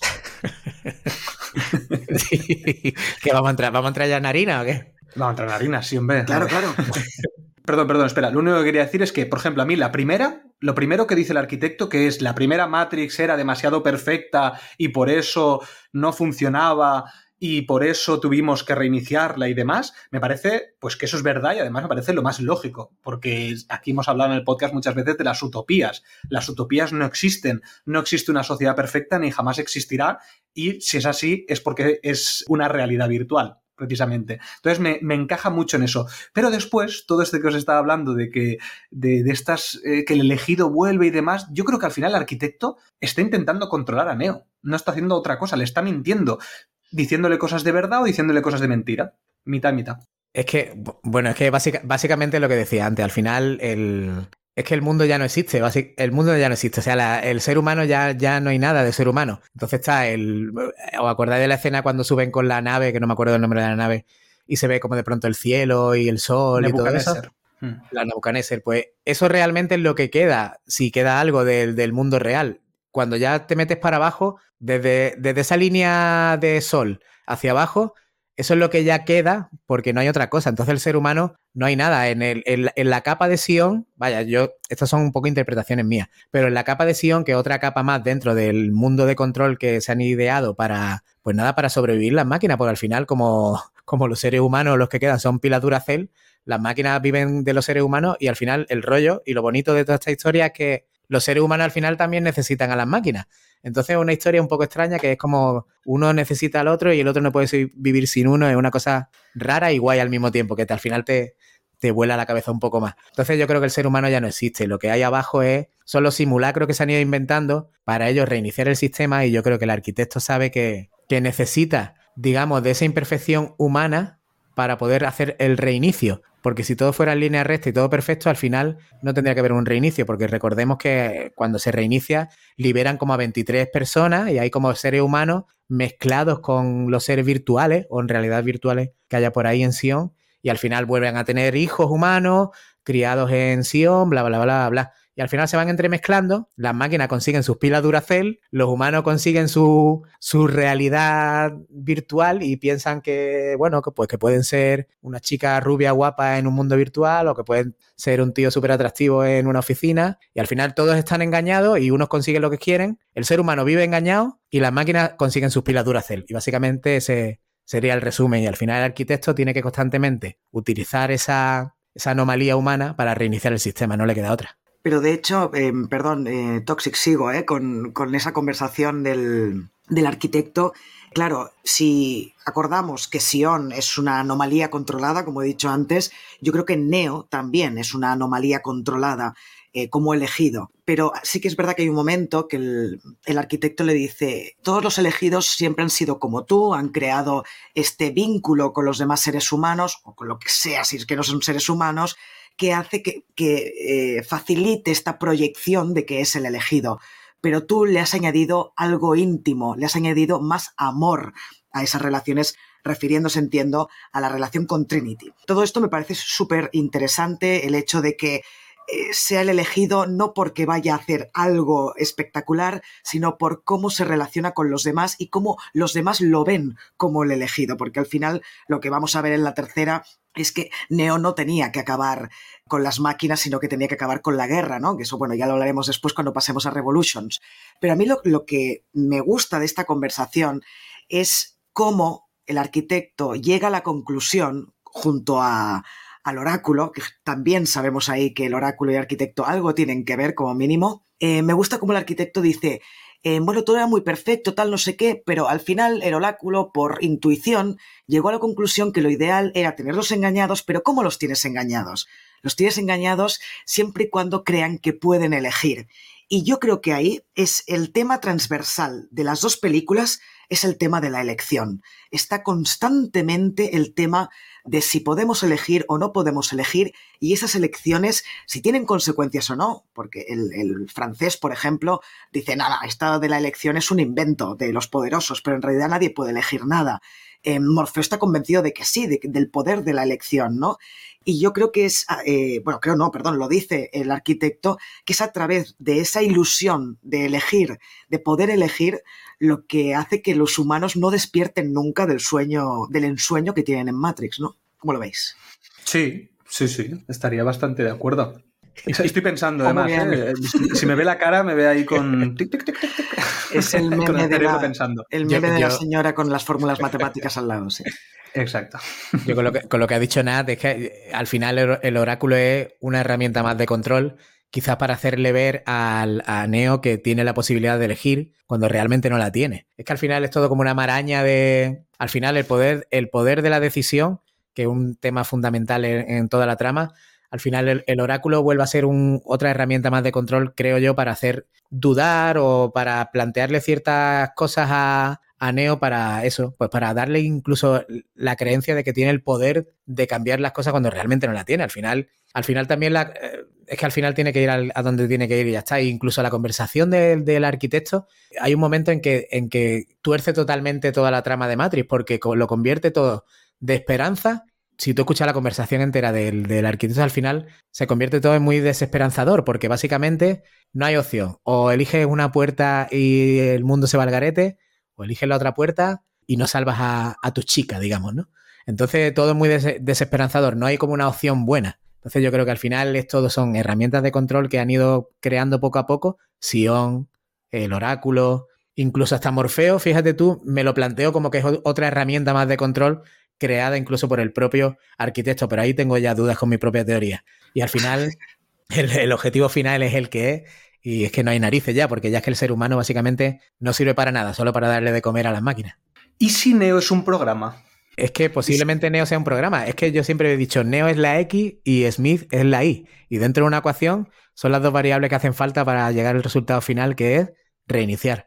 Claro, y, además hay una cosa que, me, eh, que va a aparecer en la segunda peli, que es la conversación con, el, con la familia que está en esta estación de metro blanca, que le dice, eh, bueno, pero eh, es que vosotros sois programas. Dices, nunca había visto un programa hablar de amor. Eh, y el amor es un sentimiento humano. Y el otro le dice, no, amor es una palabra que utilizas para definir ese sentimiento, pero amor es una palabra. Entonces ahí me lleva a pensar, digo, hostia, es que a lo mejor Neo no está enamorado de Trinity, simplemente tiene, pues eso, tiene una programación de que tiene que estar cerca de esta persona, tiene que protegerla y tiene que tener una relación, pero el amor, como no podemos definirlo, porque es una cosa tan humana que es imposible de definir, pues eh, las máquinas simplemente tienen que poner lo que nosotros entendemos por amor, que es, pues eso, estar cerca de la persona que te gusta, eh, bueno, lo que entendemos, básicamente lo que vemos.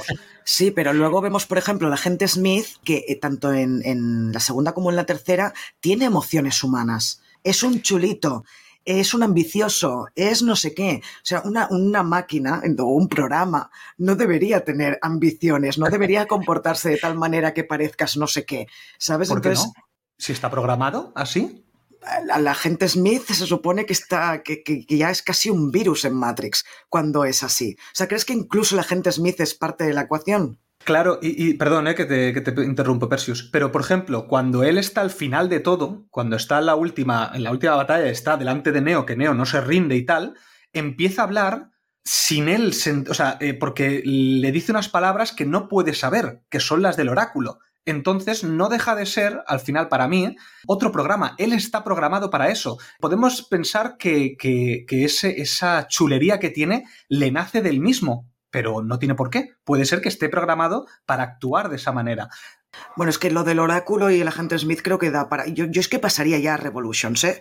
Para así poder. no, claro, porque estamos. Y claro, al fin y al cabo. estamos lo, lo, hemos hablado al principio, de, antes de, de, empezar a grabar, que estas dos pelis es que son una película. Por eso antes Percius ha dicho, por ejemplo, lo horrible que empieza Revolutions. Claro, empieza horrible porque es que es un seguido de la última escena de Reloaded. Entonces, yo recuerdo que, claro, eh, Reloaded la vi hace tres semanas y Revolutions la vi ayer. Cuando empezó Revolutions, digo, un momento, ¿qué había pasado antes? Y tuve que ver un, te lo resumo así nomás, para saber cómo acababa la, la segunda, ¿sabes? Entonces, como creo que, claro, es que el tema de la elección atraviesa las dos películas para mí y acaba, acaba en la última, y en la última escena además. Claro. Venga, pues paso al siguiente y te doy la palabra a ti, Persius, ¿vale? Así ves pensándote okay. a ver qué quieres decir. sí, es una cosa que se me acaba de ocurrir ahora mientras escuchaba a vosotros. Perfecto, pues mira, eh, yendo a la, a la, siguiente, a Matrix Revolutions, la historia sigue el enfrentamiento final entre humanos y máquinas, la ciudad de Sion se encuentra al borde de la destrucción, mientras las máquinas preparan un asalto masivo para eliminar a la humanidad resistente. Mientras tanto, Neo está atrapado en un limbo entre el mundo de Matrix y el mundo real es rescatado por Trinity y Morfeo gracias a la ayuda de Seraph y del Oráculo. Neo, aún tratando de comprender su destino como el elegido, se embarca en una misión para detener la guerra yendo a la ciudad de las máquinas en el mundo real junto a Trinity, que muere nada más llegar. Mientras el resto de la humanidad resiste a un primer ataque de las máquinas gracias a la ayuda de Niobe y Morfeo. Finalmente, Neo se sacrifica luchando contra Smith en una batalla final dentro de Matrix logrando un acuerdo de paz entre máquinas y humanos, donde los que se quieran despertar de Matrix podrán vivir libres en el mundo real.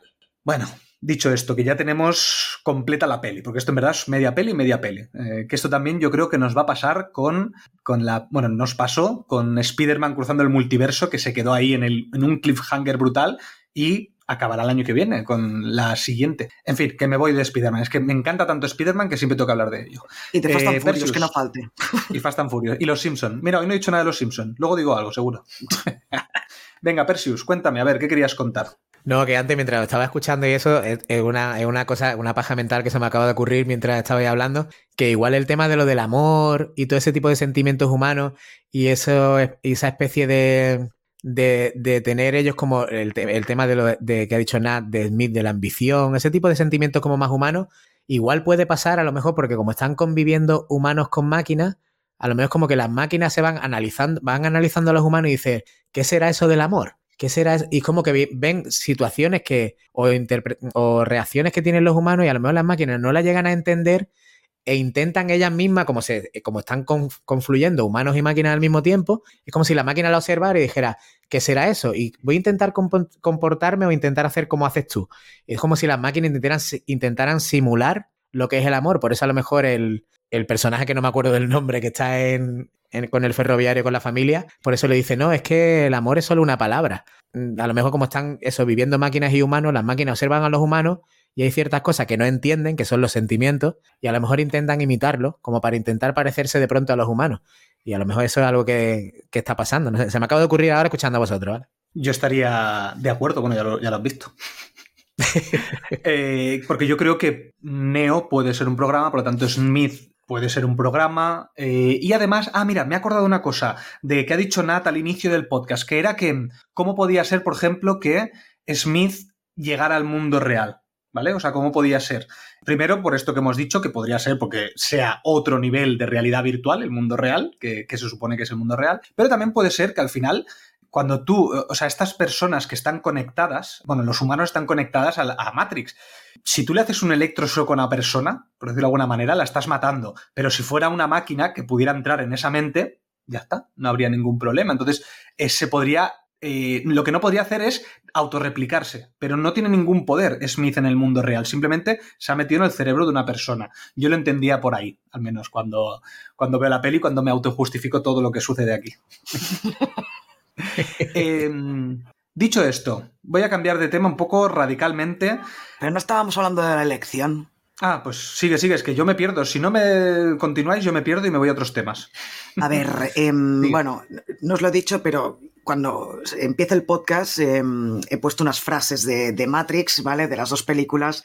Y la última que ha sonado es cuando están en la pelea final, tanto eh, la gente Smith como Neo, eh, la gente es media un momento que se pone nervioso de que el otro no se rinda, ¿no? Y le dice, pero ¿por qué? ¿Por qué tanto empeño en, en seguir luchando, ¿no?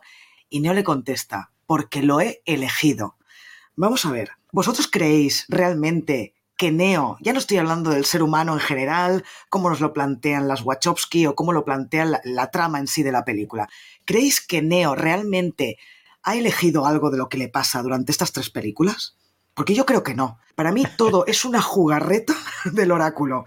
Porque ella, al fin y al cabo, es la sí, ella sí que decide. Decide dejarse contaminar, entre comillas, por el agente Smith, hacerle creer que no ha habido ningún problema, que o sea, le, le, ha metido el virus dentro y luego al final vemos que no. Cuando el agente Smith le dice todo comienzo tiene un final, es, eh, Neo se da cuenta de que es el oráculo el que está hablando, que no es el agente Smith. Em, entonces yo creo que todo ha sido una jugada del oráculo y del arquitecto. Eh, el arquitecto quizá tenía menos información, porque al final de la peli vemos que le dice a ella, le dice al, al, oráculo, bueno, ha sido arriesgada la jugada, ¿eh? Te has arriesgado mucho con lo que has hecho. Así que yo creo que el oráculo siempre le dice a Neo lo que tiene que decirle para que haga lo que ella quiere que haga.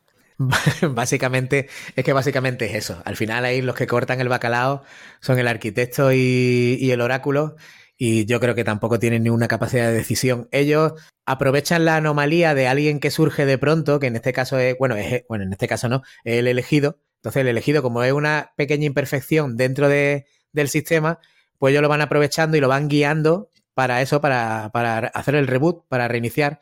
Entonces el oráculo pues le dirá al siguiente Neo o sea, al siguiente elegido, lo que tenga que decirle para hacerle creer que tiene que tirar para allá. Si el siguiente elegido es un tío muy romántico y se enamora, entre comillas, muy fácilmente, pues le pondrá a su chica por ahí por medio para que se enamore y el amor le haga pensar de que él, por amor, va a salvar a la humanidad o cualquier historia. Entonces yo creo que al final van, van controlando. Yo creo que no hay una...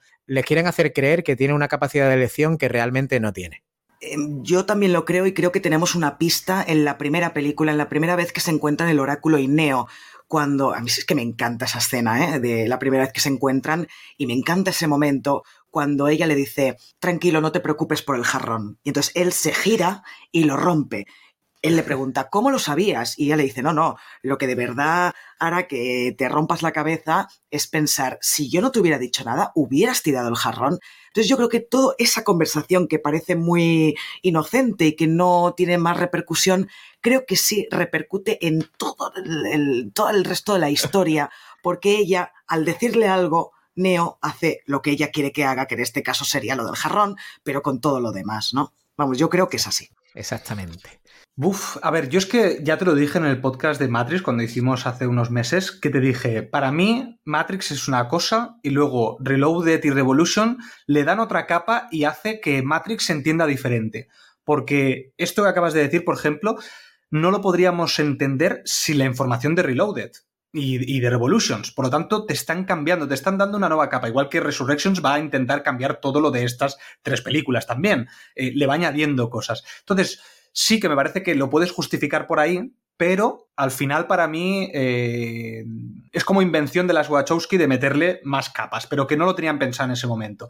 Dicho esto, eh, yéndome dentro de la peli, yo creo que, que el oráculo eh, o sea, hay dos, las máquinas tienen dos posiciones. Una, la que es el control absoluto de la, humanidad y que sean eh, esclavos. Y luego tenemos otro punto de vista también dentro de las máquinas que es, mm, bueno, los humanos eh, de alguna manera u otra los necesitamos. Por lo tanto, ojo, no podemos tenerlos solo como esclavos, aquí hay que hacer algo más. Entonces el oráculo, desde la primera película, que sí, está manipulando para conseguir la paz entre humanos y máquinas. Por eso el arquitecto, que no, no, él no quiere la paz porque le da igual, básicamente, quiere el control.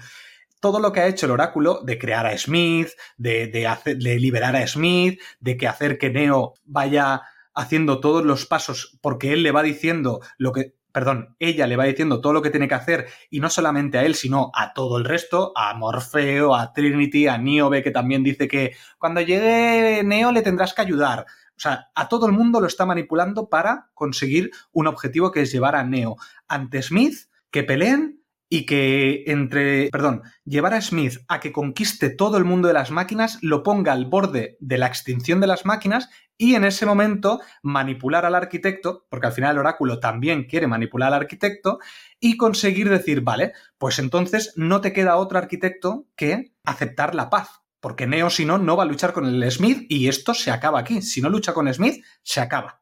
No sé si me he explicado muy bien. Sí, sí.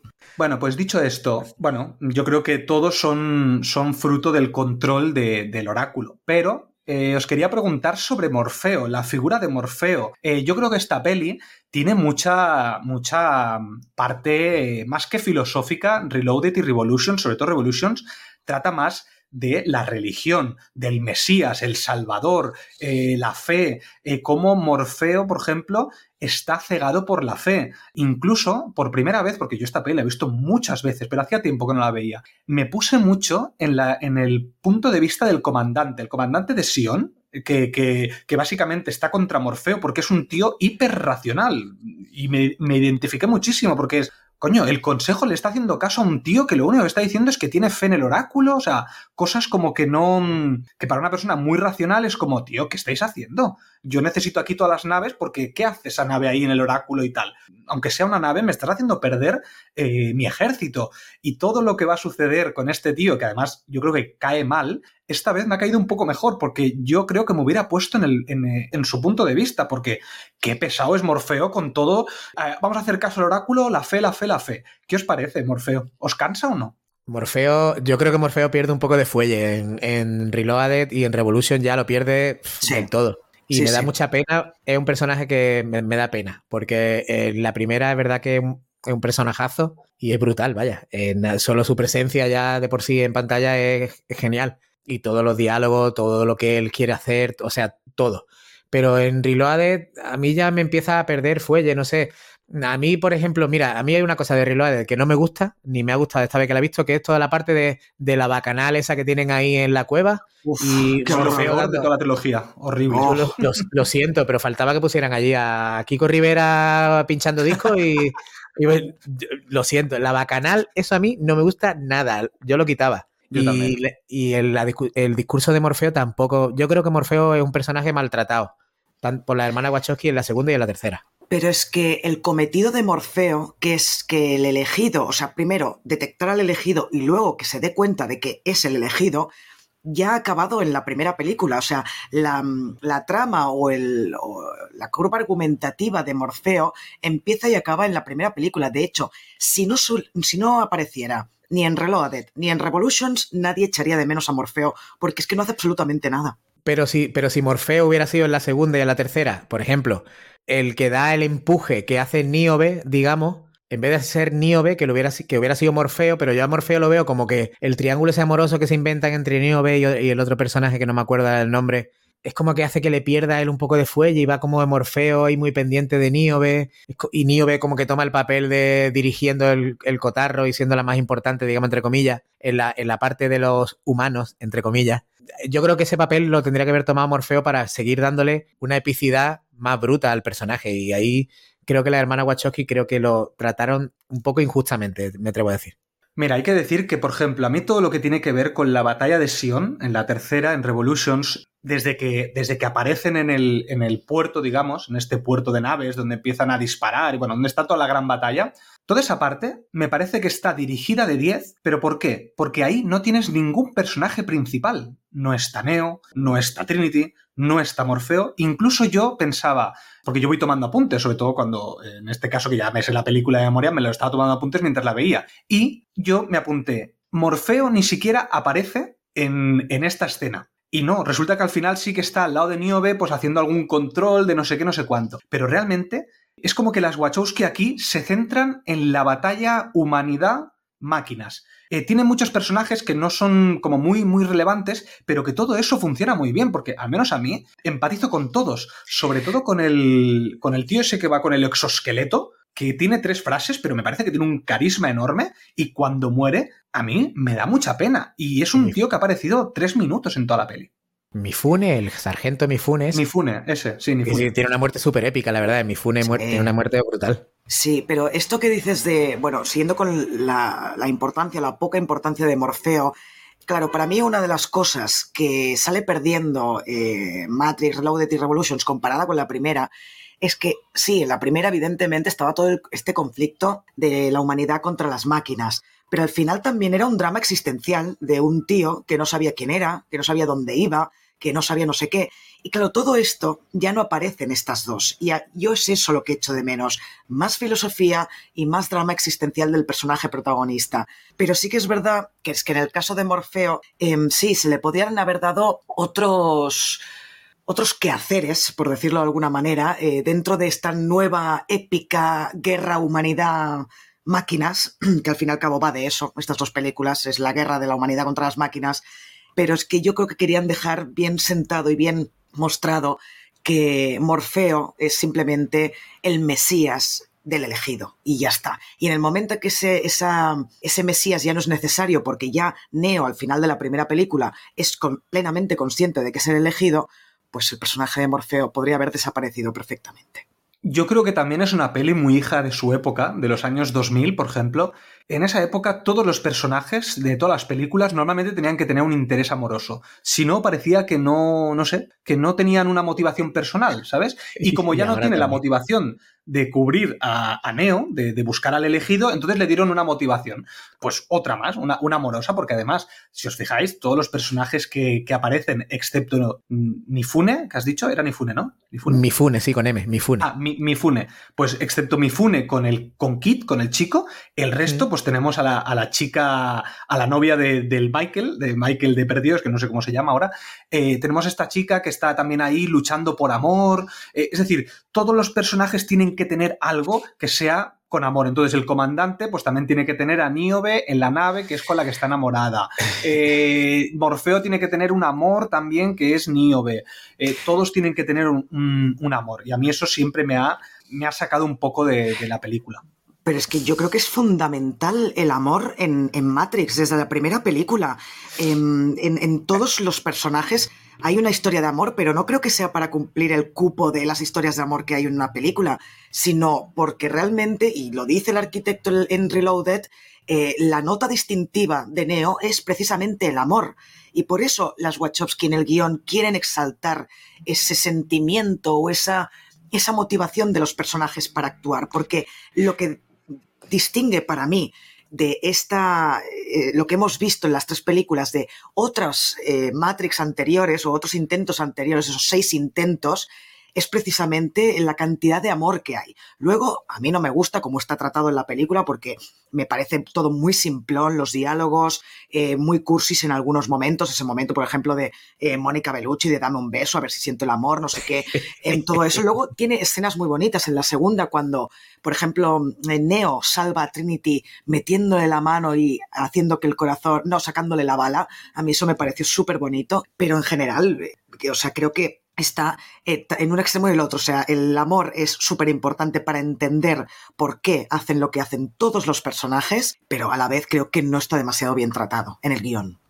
Yo, pienso que el, que el, tema de resaltar el amor en determinados personajes es para. Yo creo que lo utilizan las hermanas Wachowski como recurso para remarcar y decirte que esos, esos personajes de ahí son humanos, no, no son híbridos, pero que sí son humanos de verdad digamos como que son humanos de raza. No es un híbrido entre humano y máquina, ni han surgido de, sino que son como, como más puros o como, que, o como que son puros directamente. Entonces yo creo que por eso en determinados personajes remarcan mucho el tema del amor, como para decirte, es que este personaje, o sea, es que eh, Link y su chica, es que si son humanos, Morfeo sí es humano, eh, no sé quién sí es humano, entonces yo creo que por eso remarcan mucho esos sentimientos que son propios de los humanos y que, lo que tienen los que tienen alrededor, que pueden ser híbridos o han nacido, digamos, en cautiverio o, son, mezclados, son mezclas, pues no son humanos y a lo mejor no lo resaltan tanto. Por eso yo creo que, la, que las hermanas ahí utilizan el recurso del amor para indicarte que son humanos. Y por eso, de hecho, creo yo que incluso hacen lo de la bacanal. Porque, bueno, ¿qué hacemos algo que identifique mucho a los humanos con respecto a las máquinas? Pues venga, ahí, venga, Vamos, venga, a fornicar todo. sí, que entonces esto se contradice un poco con lo que hablábamos antes, de que quizá Neo es un programa, de que quizá simplemente las máquinas intentan copiar o aprender eh, los sentimientos humanos, ¿no? No, pero sigue funcionando la teoría de que Neo es un programa, porque Neo al final es una variable igual que Smith y que está ahí y es una, una anomalía del sistema y cuando surge esa, es como que surge esa anomalía, lo detectamos en Matrix, porque al final, como tienes que tener entretenido al ser humano, pues a cada uno le da su posición. A Neo, yo qué sé, Neo era un informático, otro era, yo qué sé, un barman haciendo cócteles en un pub, yo qué sé, lo que sea, ¿no? Pues cada ser humano se mete en Matrix y desarrolla su, su alter ego su avatar. Y cuando de pronto hay uno que surge y le surgen las dudas, como en la primera Matrix, ay, ¿por qué? No sé qué, yo es que tengo dudas de la paranoia que tú te hagas en tu cerebro. Entonces surge la anomalía y de pronto pues ya el arquitecto y el oráculo están ahí, ojo a visor y dice, uh, anomalía, este, pues este necesitamos, vamos a investigar a este tipo, que este va a ser el que reinicie. Y ahí es donde empieza a surgir toda la historia. Entonces yo creo que por, ahí es por donde van hilando una cosa con otra. Y por eso creo que el sentimiento de romanticismo es un recurso narrativo para indicarte quiénes son los humanos en la historia. Claro, pero Neo es el que siente el mayor amor en la película pero siente el mayor amor porque al final, como él se hace tantas preguntas, igual de pronto el oráculo, como sabe que tiene muchas preguntas, a lo mejor por el motivo que ahí ya no sabría decirte la teoría, le pone a Trinity de por medio para que él se plantee cosas y al final le lleve al camino que tiene que llevarlo. Me habéis convencido bastante con el tema del amor y además era de las pocas cosas que no me autojustifico. Mira, ya tengo algo para autojustificarme. Ahora ya le pones un 10 a las 3, ¿no? Ahora ya le puedo subir el 10 a todas. no, a ver, vamos a volver, eh, bueno, vamos a volver, no, vamos a continuar con Trinity y Neo, porque mm, eh, hablando de ellos, porque no hemos hablado casi de ellos, tienen esta subtrama que es la parte esta que cogen la nave, la nave, bueno, estas dos naves que tenían, entonces una va a ir a Sion para ayudar y la otra pues se la dejan a Neo y a Trinity para ir a la ciudad de las máquinas. Que, la, la Hammer, creo que, la Hammer creo que se llama. La Hammer creo que es la que vuelve a Sion. No, porque es la, de Niobe. ¿Hammer es la de Niobe? Sí, que es la que le deja a Neo y a Trinity para que vayan a la ciudad de las máquinas. Esa, esa ah, se va a referir. Vale, bueno, la cuestión es que toda esta parte de, Neo y Trinity que me parece casi de lo que menos me interesa en la trilogía, que es su relación entre ellos, pero creo que funciona muy bien en esa en la escena que muere Trinity. Creo que por primera vez eh, funciona perfectamente la historia de amor de ellos dos. Además, el beso final, porque además tienen un beso final que me parece que encaja muy bien, porque normalmente a mí los besos, los besos en las pelis, sobre todo de cara al final, me cantan como una almeja. Hoy en día lo que me canta es el intento de beso que se interrumpe por alguien, que es que ya es el cliché máximo. Hace años teníamos el cliché del beso final y ahora tenemos el cliché del beso final interrumpido por alguien. Pero me funciona muy bien en esta peli el beso final y eso que no, para mí no tenían química en ningún momento, pero en esa escena me encanta. Quizás es porque también Keanu Reeves está con los ojos tapados y me gusta más su interpretación, no sé, me meto un poco con él, pobrecito, pero no sé, Trinity y él me funcionan muy bien. En cambio, en, Reloaded, por ejemplo, o en Matrix incluso en la primera, qué pastelón de pareja, es que no, no puedo con ellos, no, no sé, no puedo incluso la bacanal esta que has dicho, este polvo que tienen ahí con la mezcla del, de, la gente saltando y ellos ahí, pues, mm, bueno, no sé, no me funcionan. Ellos dos me parece que no tienen química. ¿Qué os parece su relación en esta peli? lo peor, lo peor de todo para mí, sin duda. Yo lo siento, pero no me creo nada de la relación de los dos. Y no le veo química cero patatero. Y me, y me da muchísimo coraje que en Resurrection hayan centrado toda la, columna vertebral de la película, lo hayan centrado en lo que para mí es lo peor de toda la saga, pero con diferencia, una diferencia abismal. Porque es que no me funciona nada entre ellos dos. No le veo química, ni a ese beso que tú dices, yo parece que está besando un padre a su hija. Yo no. no, tío, no. De verdad que no, no me estremece en ningún momento. Yo creo que no, y ahí yo creo que tuvieron tuvieron algo guay para desarrollar, pero yo creo que no sé si por la, porque ellos dos no funcionan, porque no tienen química o porque el guion está mal trazado, pero la historia para mí es lo peor de la, de, la saga. Sí, es muy floja, pero sí que es verdad que en la muerte de Trinity te lo crees un poco más. Ah, quizá por... Mm, claro, yo recuerdo la primera vez que la vi, la sorpresa de que mataran a Trinity, ¿no? y lo bien que te lo enseñan, porque durante largo rato tienes un primer plano de Carrie Moss, de Trinity, en el suelo, no sabes qué le está pasando, y de repente, ¡pum!, eh, ves que Neo empieza a tocarla, le toca la barra y, entonces te enseñan que está totalmente atravesada por varias barras, ¿no? Quizá ese impacto de ver a Trinity así hace que te creas más esa escena de amor final entre los dos personajes, ¿no? Pero sí que es bastante, bueno, es que ya lo hablamos en la primera, no, no tienen química estos dos, o sea, no, basta, basta de amor entre Trinity y Neo, sí, sí, horroroso, horroroso. Lo último así que tengo para preguntaros, eh, luego ya me, me, decís cosas porque creo que podríamos hablar un poco al final, pero que yo así tenía eh, apuntado y no me quería olvidar, es qué os parece el diseño que tiene Sion. Porque en la primera película no lo vimos, no vimos Sion. Aquí vemos todo lo que es, porque habíamos visto Matrix, ahora vemos Sion todo el mundo real, cómo está diseñado, no, solo Sion, ¿eh? me refería al mundo real, todo el diseño de, eh, artístico, de producción, cómo está hecho todo esto, que creo que marcó un antes y un después a nivel cultural, porque hasta ahora yo creo que habíamos tenido más tipo steampunk, steampunk ese tipo de mezcla de tecnología con, con, con cosas prácticas, y aquí tenemos una especie de diferencia que han copiado bastante en películas del, futuro. Sé que me he ido completamente del tema, pero es que no me quería olvidar de, esto porque os lo quería preguntar. Todo el tema del diseño artístico, incluso estos gemelos que hemos hablado antes, que se transparentan y tienen, no sé, creo que el diseño de producción de estas dos películas eh, es lo que puede estar más a la altura de la primera. Sí, de hecho es una de las cosas que más esperaba el público y yo lo recuerdo, era versión, ¿no? Porque claro, nos habían hablado de ella en la primera, sabíamos que iba a aparecer en Reloaded, y yo recuerdo decir, oh, qué ganas tengo de versión. Lo que pasa es que, claro, te meten en esa escena de 30 minutos horrible, que parece que no se vaya a acabar nunca, y yo incluso le pillé un poco de manía. Pero mm, todo el diseño de, de producción es, es, excelente, tanto en la segunda como en la tercera. En la tercera, cuando vemos la ciudad de las máquinas, me encantó porque es como si hubieran entrado en tu cabeza como te habrías imaginado la ciudad de las máquinas y lo hubieran puesto ahí, ¿no? Una capacidad imaginativa increíble de, los de producción para mostrarte ese lugar tan tenebroso, ¿no? Eh, donde viven las máquinas, horrible.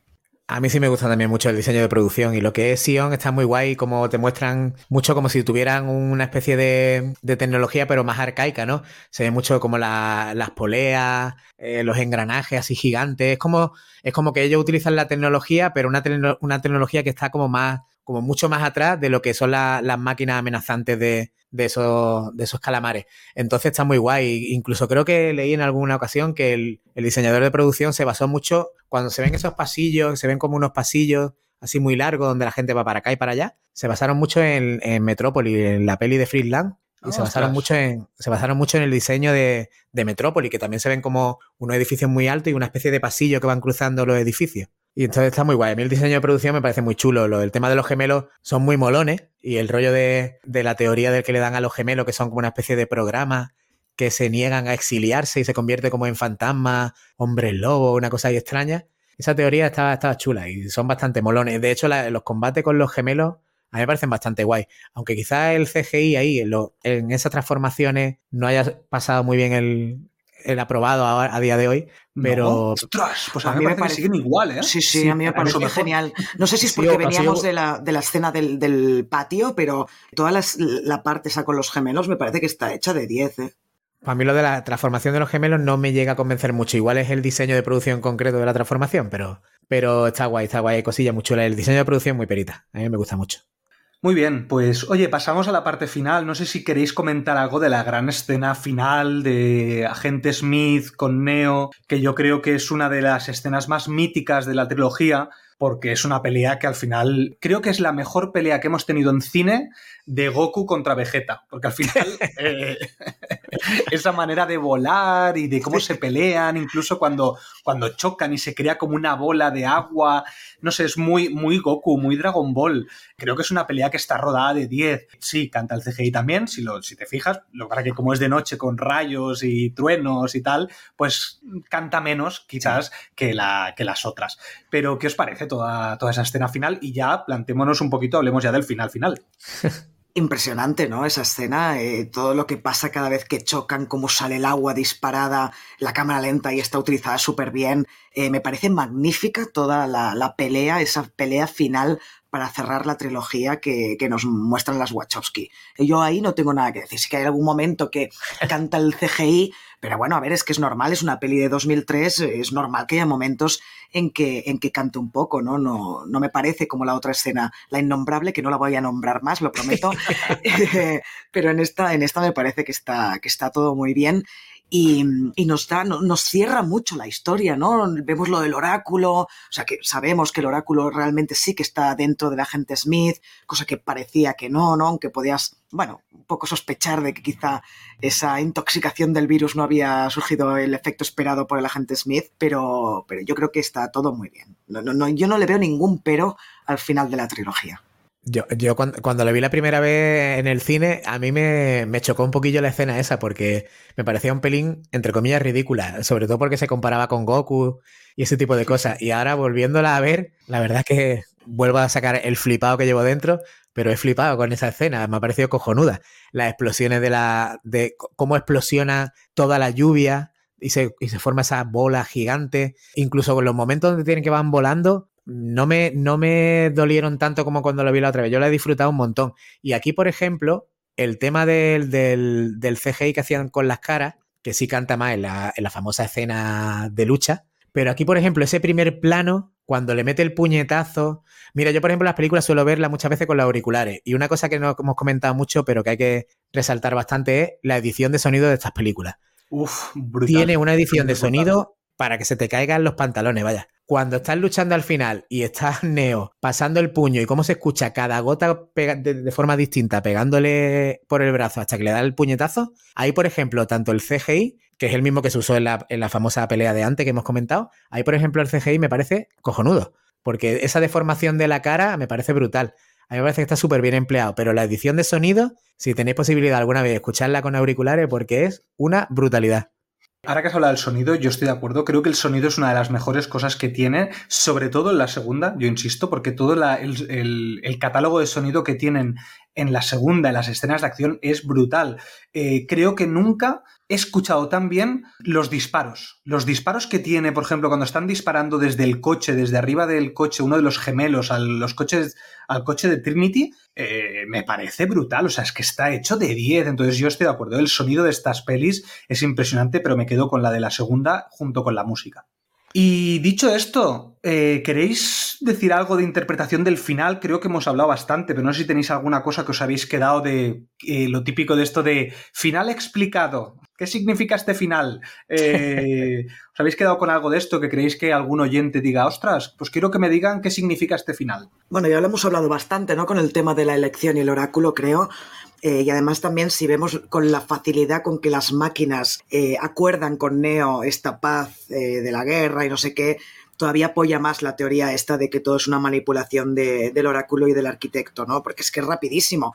Yo saco al agente Smith encima y a cambio nos dejáis en paz a los de Sion, ¿no? Sí, yo creo que, yo creo, yo creo que lo tenían, lo tenían jodido. Las hermanas, bueno, en aquel, en aquel momento eran hermanos, de cerrar esta, esta saga, porque era abrieron, yo creo que abrieron un montón de melones y fue difícil, tuvo que ser bastante complicado dar un cierre. Para mí me parece un cierre bastante digno. Yo creo que es un cierre que queda muy bien empacado todo. Yo creo que el final quizá en aquellos años te puedes quedar un poco más en blanco, pero eh, vuelvo a repetir que hoy en día, como ha avanzado tanta la tecnología y hay tantas cosas que ya no suenan más familiares, incluso a día de hoy la ves, y creo, creo que es mucho más comprensible y creo que cierra bastante bien lo que es toda, todo lo que ellos mismos eh, abrieron en aquel momento. Yo creo que está bastante bien cerrado. Y ahora hablando con vosotros, volviéndola a ver y todo lo que estamos contando, yo creo que una de las mejores sagas de la historia del cine, porque no he visto yo tanta no he visto yo ninguna saga que cree tanta charla y tantas teorías y tanta historia. O sea que yo creo que Matrix tiene que ser,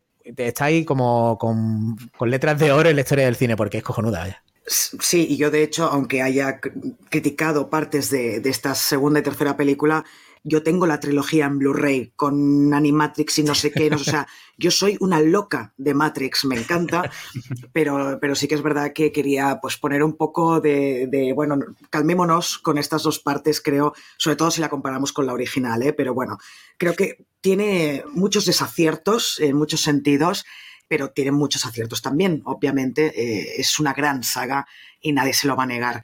Y además, qué listas son las Wachowski, porque, claro, yo no, me acordaba mucho del final, cuando Neo se supone que muere, eh, ¿no? Después de, salvar a las máquinas y salvar a Sion, pero cuando la niña va a ver a se encuentra con el oráculo, le pregunta, ¿volveremos a ver a Neo algún día? Y ella dice, yo espero que sí, o esperemos que sí, algo así, ¿no?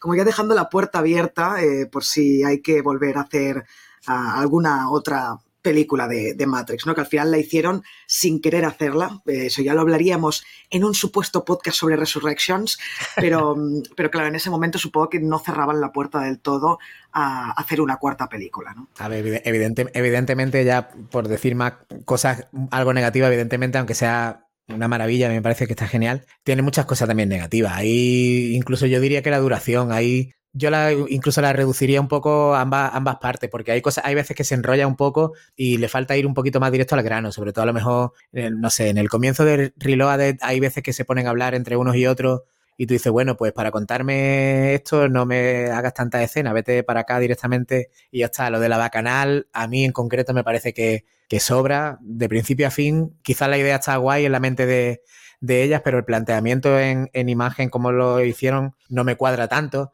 Y bueno, hay algunos personajes que a lo mejor, por ejemplo, Merovingio y Perséfone, son ideas muy chulas que no creo que no han sabido desarrollar bien. El hecho de hacer productos alternativos como Enter the Matrix en la Play 2, lo de Animat, esos productos alternativos que sacaron para que tú entendieras ciertos personajes, está guay, es algo muy novedoso en aquella época, ahora se lleva más, pero tú a lo mejor veías a Niobe o veías a otros personajes, a Ghost, por ejemplo, que no hemos dicho nada, que siempre iba con ella, y tú decías, bueno, ¿y este tío qué pinta aquí? Porque si no veías lo otro es como que te quedabas en blanco.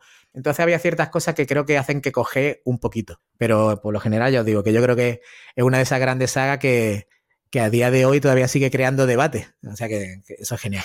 Bueno, yo con el final me quedo con el tema de. Mm, con esa última frase del oráculo de ¿cuánto crees que durará la guerra? Que le dice el arquitecto y ella le dice, bueno, durará lo que tenga que durar, lo máximo posible o algo así. Y cuando le dice, le dice al arquitecto de ¿me das tu palabra de que, de que cumplirás este pacto de paz? Y el otro le dice, ¿qué me tomas por humano? Entonces, ese tipo de frase para el final eh, es, es, muy buena. Eh, entonces creo que el final lo cierran muy bien. Sí que es verdad que hay cosas que no hemos hablado, porque esto tampoco queríamos que fuera aquí un podcast de 10 horas, porque hay personajes como Merovingio que me encanta cuando habla. Creo que además el doblaje de esta peli eh, me parece muy bueno, sobre todo en Merovingio o por ejemplo en Hugo Webbing, el personaje de Hugo de, Smith, creo que tienen unas voces que encajan muy bien, incluso Merovingio me parece mejor en la versión doblada que en la versión original, eh, además tiene unas frases lapida, lapidarias en Matrix Reloaded que luego en Matrix Revolution se queda en nada. No me gusta nada Merovingio ni Persephone en Matrix Revolutions, pero en Matrix Reloaded me encantaron. Bueno, ella no tanto. Eh, pero él me encantó, me, me, gusta cuando empieza a hablar esto de causa-efecto, todo esto, todo esto que relaciona, que al final es, es un pensamiento muy, muy de máquina, ¿sabes? Entonces todo eso me encanta. Y luego también tenemos, yo que sé, personajes como el de Seraph, que no hemos hablado, este, este protector del oráculo, que me parece muy molón, muy oriental, esa parte que, que habían dejado de lado en Matrix, entonces lo ponen aquí con esa pelea en Reloaded encima de las mesas de una especie de, de tailandés o taiwanés, no sé qué es ese, restaurante. Qué, bien lo has definido como molón, ¿eh? Es que ayer lo pensaba cuando estaba viendo Revolutions y es que este tío es muy molón. Es muy molón. Pero la tercera, por ejemplo, se queda en nada, porque entra en esa, entran en esa especie de, de discoteca steampunk rara, no sé, un poco bueno, rarilla, que ahí hay otro, ahí hay otro agujero de guion que pensé, pero vamos a ver, nadie explica esto. O sea, vamos a ver, hay 20 tíos apuntando con pistolas a Trinity, a este y no sé quién más hay ahí. Ah, Morfeo, ¿no? Supongo, sí, Morfeo. Sí. Entonces Trinity le apunta al francés a la cabeza, eh, no sé qué, y al final pues los dejan, eh, o sea, como que huyen, huyen de ahí. Dices, pero a ver, es que en el momento que Trinity se separe, separe la pistola de la cabeza del francés, ahí los matan a todos y se acabó la historia, se acabó la película y ya está. Y ya no hay Matrix Revolutions. O sea, hay ahí un, como un escapado de ahí que no se entiende tampoco. Pero como, pero eso no es un agujero de guion, es una conveniencia quizás, pero bueno, tampoco, porque piensa que el eh, merovingio no le interesa matarlos. Lo que quiere es más poder, que además lo dice el oráculo. Hay gente que lo único que busca es más poder y este tío lo que quiere es los ojos del oráculo. Pero ellos ya le han dicho que no. Ellos ya, le han dicho que no a eso. Si cuando él, él, pide los ojos del oráculo, Trinity dice, bueno, va, dejémonos de tonterías y es cuando le apunta con la pistola. Ah, bueno, también es verdad. que no, te metas con. Bueno, sí, con Revolutions te dejo. Con Reloaded no. Oye, el, el, Meroving, que me estaba yo acordando ahora tiene una aparición, una pequeña aparición en, en Resurrection, ¿no? Una aparición. no, me acuerdo. Una aparición además bastante vergonzosa, pero bueno, si alguna vez la hacemos. Tengo ganas de ver Resurrections, ahora que ya hemos hecho los podcasts de los tres, me, entran ganas, ¿eh? quizás la veo estos días. Es que me estoy acordando de la aparición de Merovingio y si es la que tengo en mente, la verdad que es un poquito que da vergüenza ajena. No, pero yo me refería en, la, en Revolutions, ¿eh? No, en Revolution. Ah, sí, bueno, es que el personaje no, está muy bien desarrollado, pero está muy guay. Pero en Resurrection, ahora acordándome, creo que tiene una aparición ah, bastante, bastante chunga. Bueno, ya está. ¿Queréis añadir algo más? Yo creo que lo podemos dejar aquí, que ya ha salido suficientemente largo este podcast, normal, porque estamos hablando de dos pelis, pero yo creo que, mm, que ya lo podemos dejar aquí. Así que, Percius, muchísimas gracias por venir a Cine Desencadenado háblanos un poquito, ¿dónde te pueden encontrar? El podcast es fílmico, lo vamos a decir, lo escribiremos en la descripción del audio, pero ¿dónde, dónde te pueden escuchar? Imagino que en Evox, ¿dónde más? Bueno, sí, pues, pues donde nos movemos casi todo, en Evox, en Apple Podcast y en Spotify, por ahí, por ahí ando. Así que nada, bueno, gracias a vosotros, sobre todo por, por haberme invitado y yo, yo encantado. Yo podría estar hablando todavía tres programas más sobre estas películas, porque creo que aún, aún todo lo que hemos hablado se han quedado mil cosas en el tintero. Así que nada, muchísimas gracias por, por invitarme y yo encantadísimo. Genial, pues seguramente esperamos hacer otra colaboración con Filmico, porque yo al menos me lo he pasado muy bien. ¿Eh? Toxic, tú no. Yo no, yo muy mal, no, no me gusta. lo odias a Una anomalía. Toxic es una anomalía del podcast. Sí, pero también controlada, anomalía controlada, es bueno, ahora sí, oyentes, lo dejamos aquí. Esperamos que os haya gustado este podcast de Matrix Reloaded y Matrix Revolutions. Y por si no nos vemos, desencadenados días, tardes o noches. Que vaya muy bien. Adiós, que vaya Hasta luego. Viví en Matrix. Y no da Quen.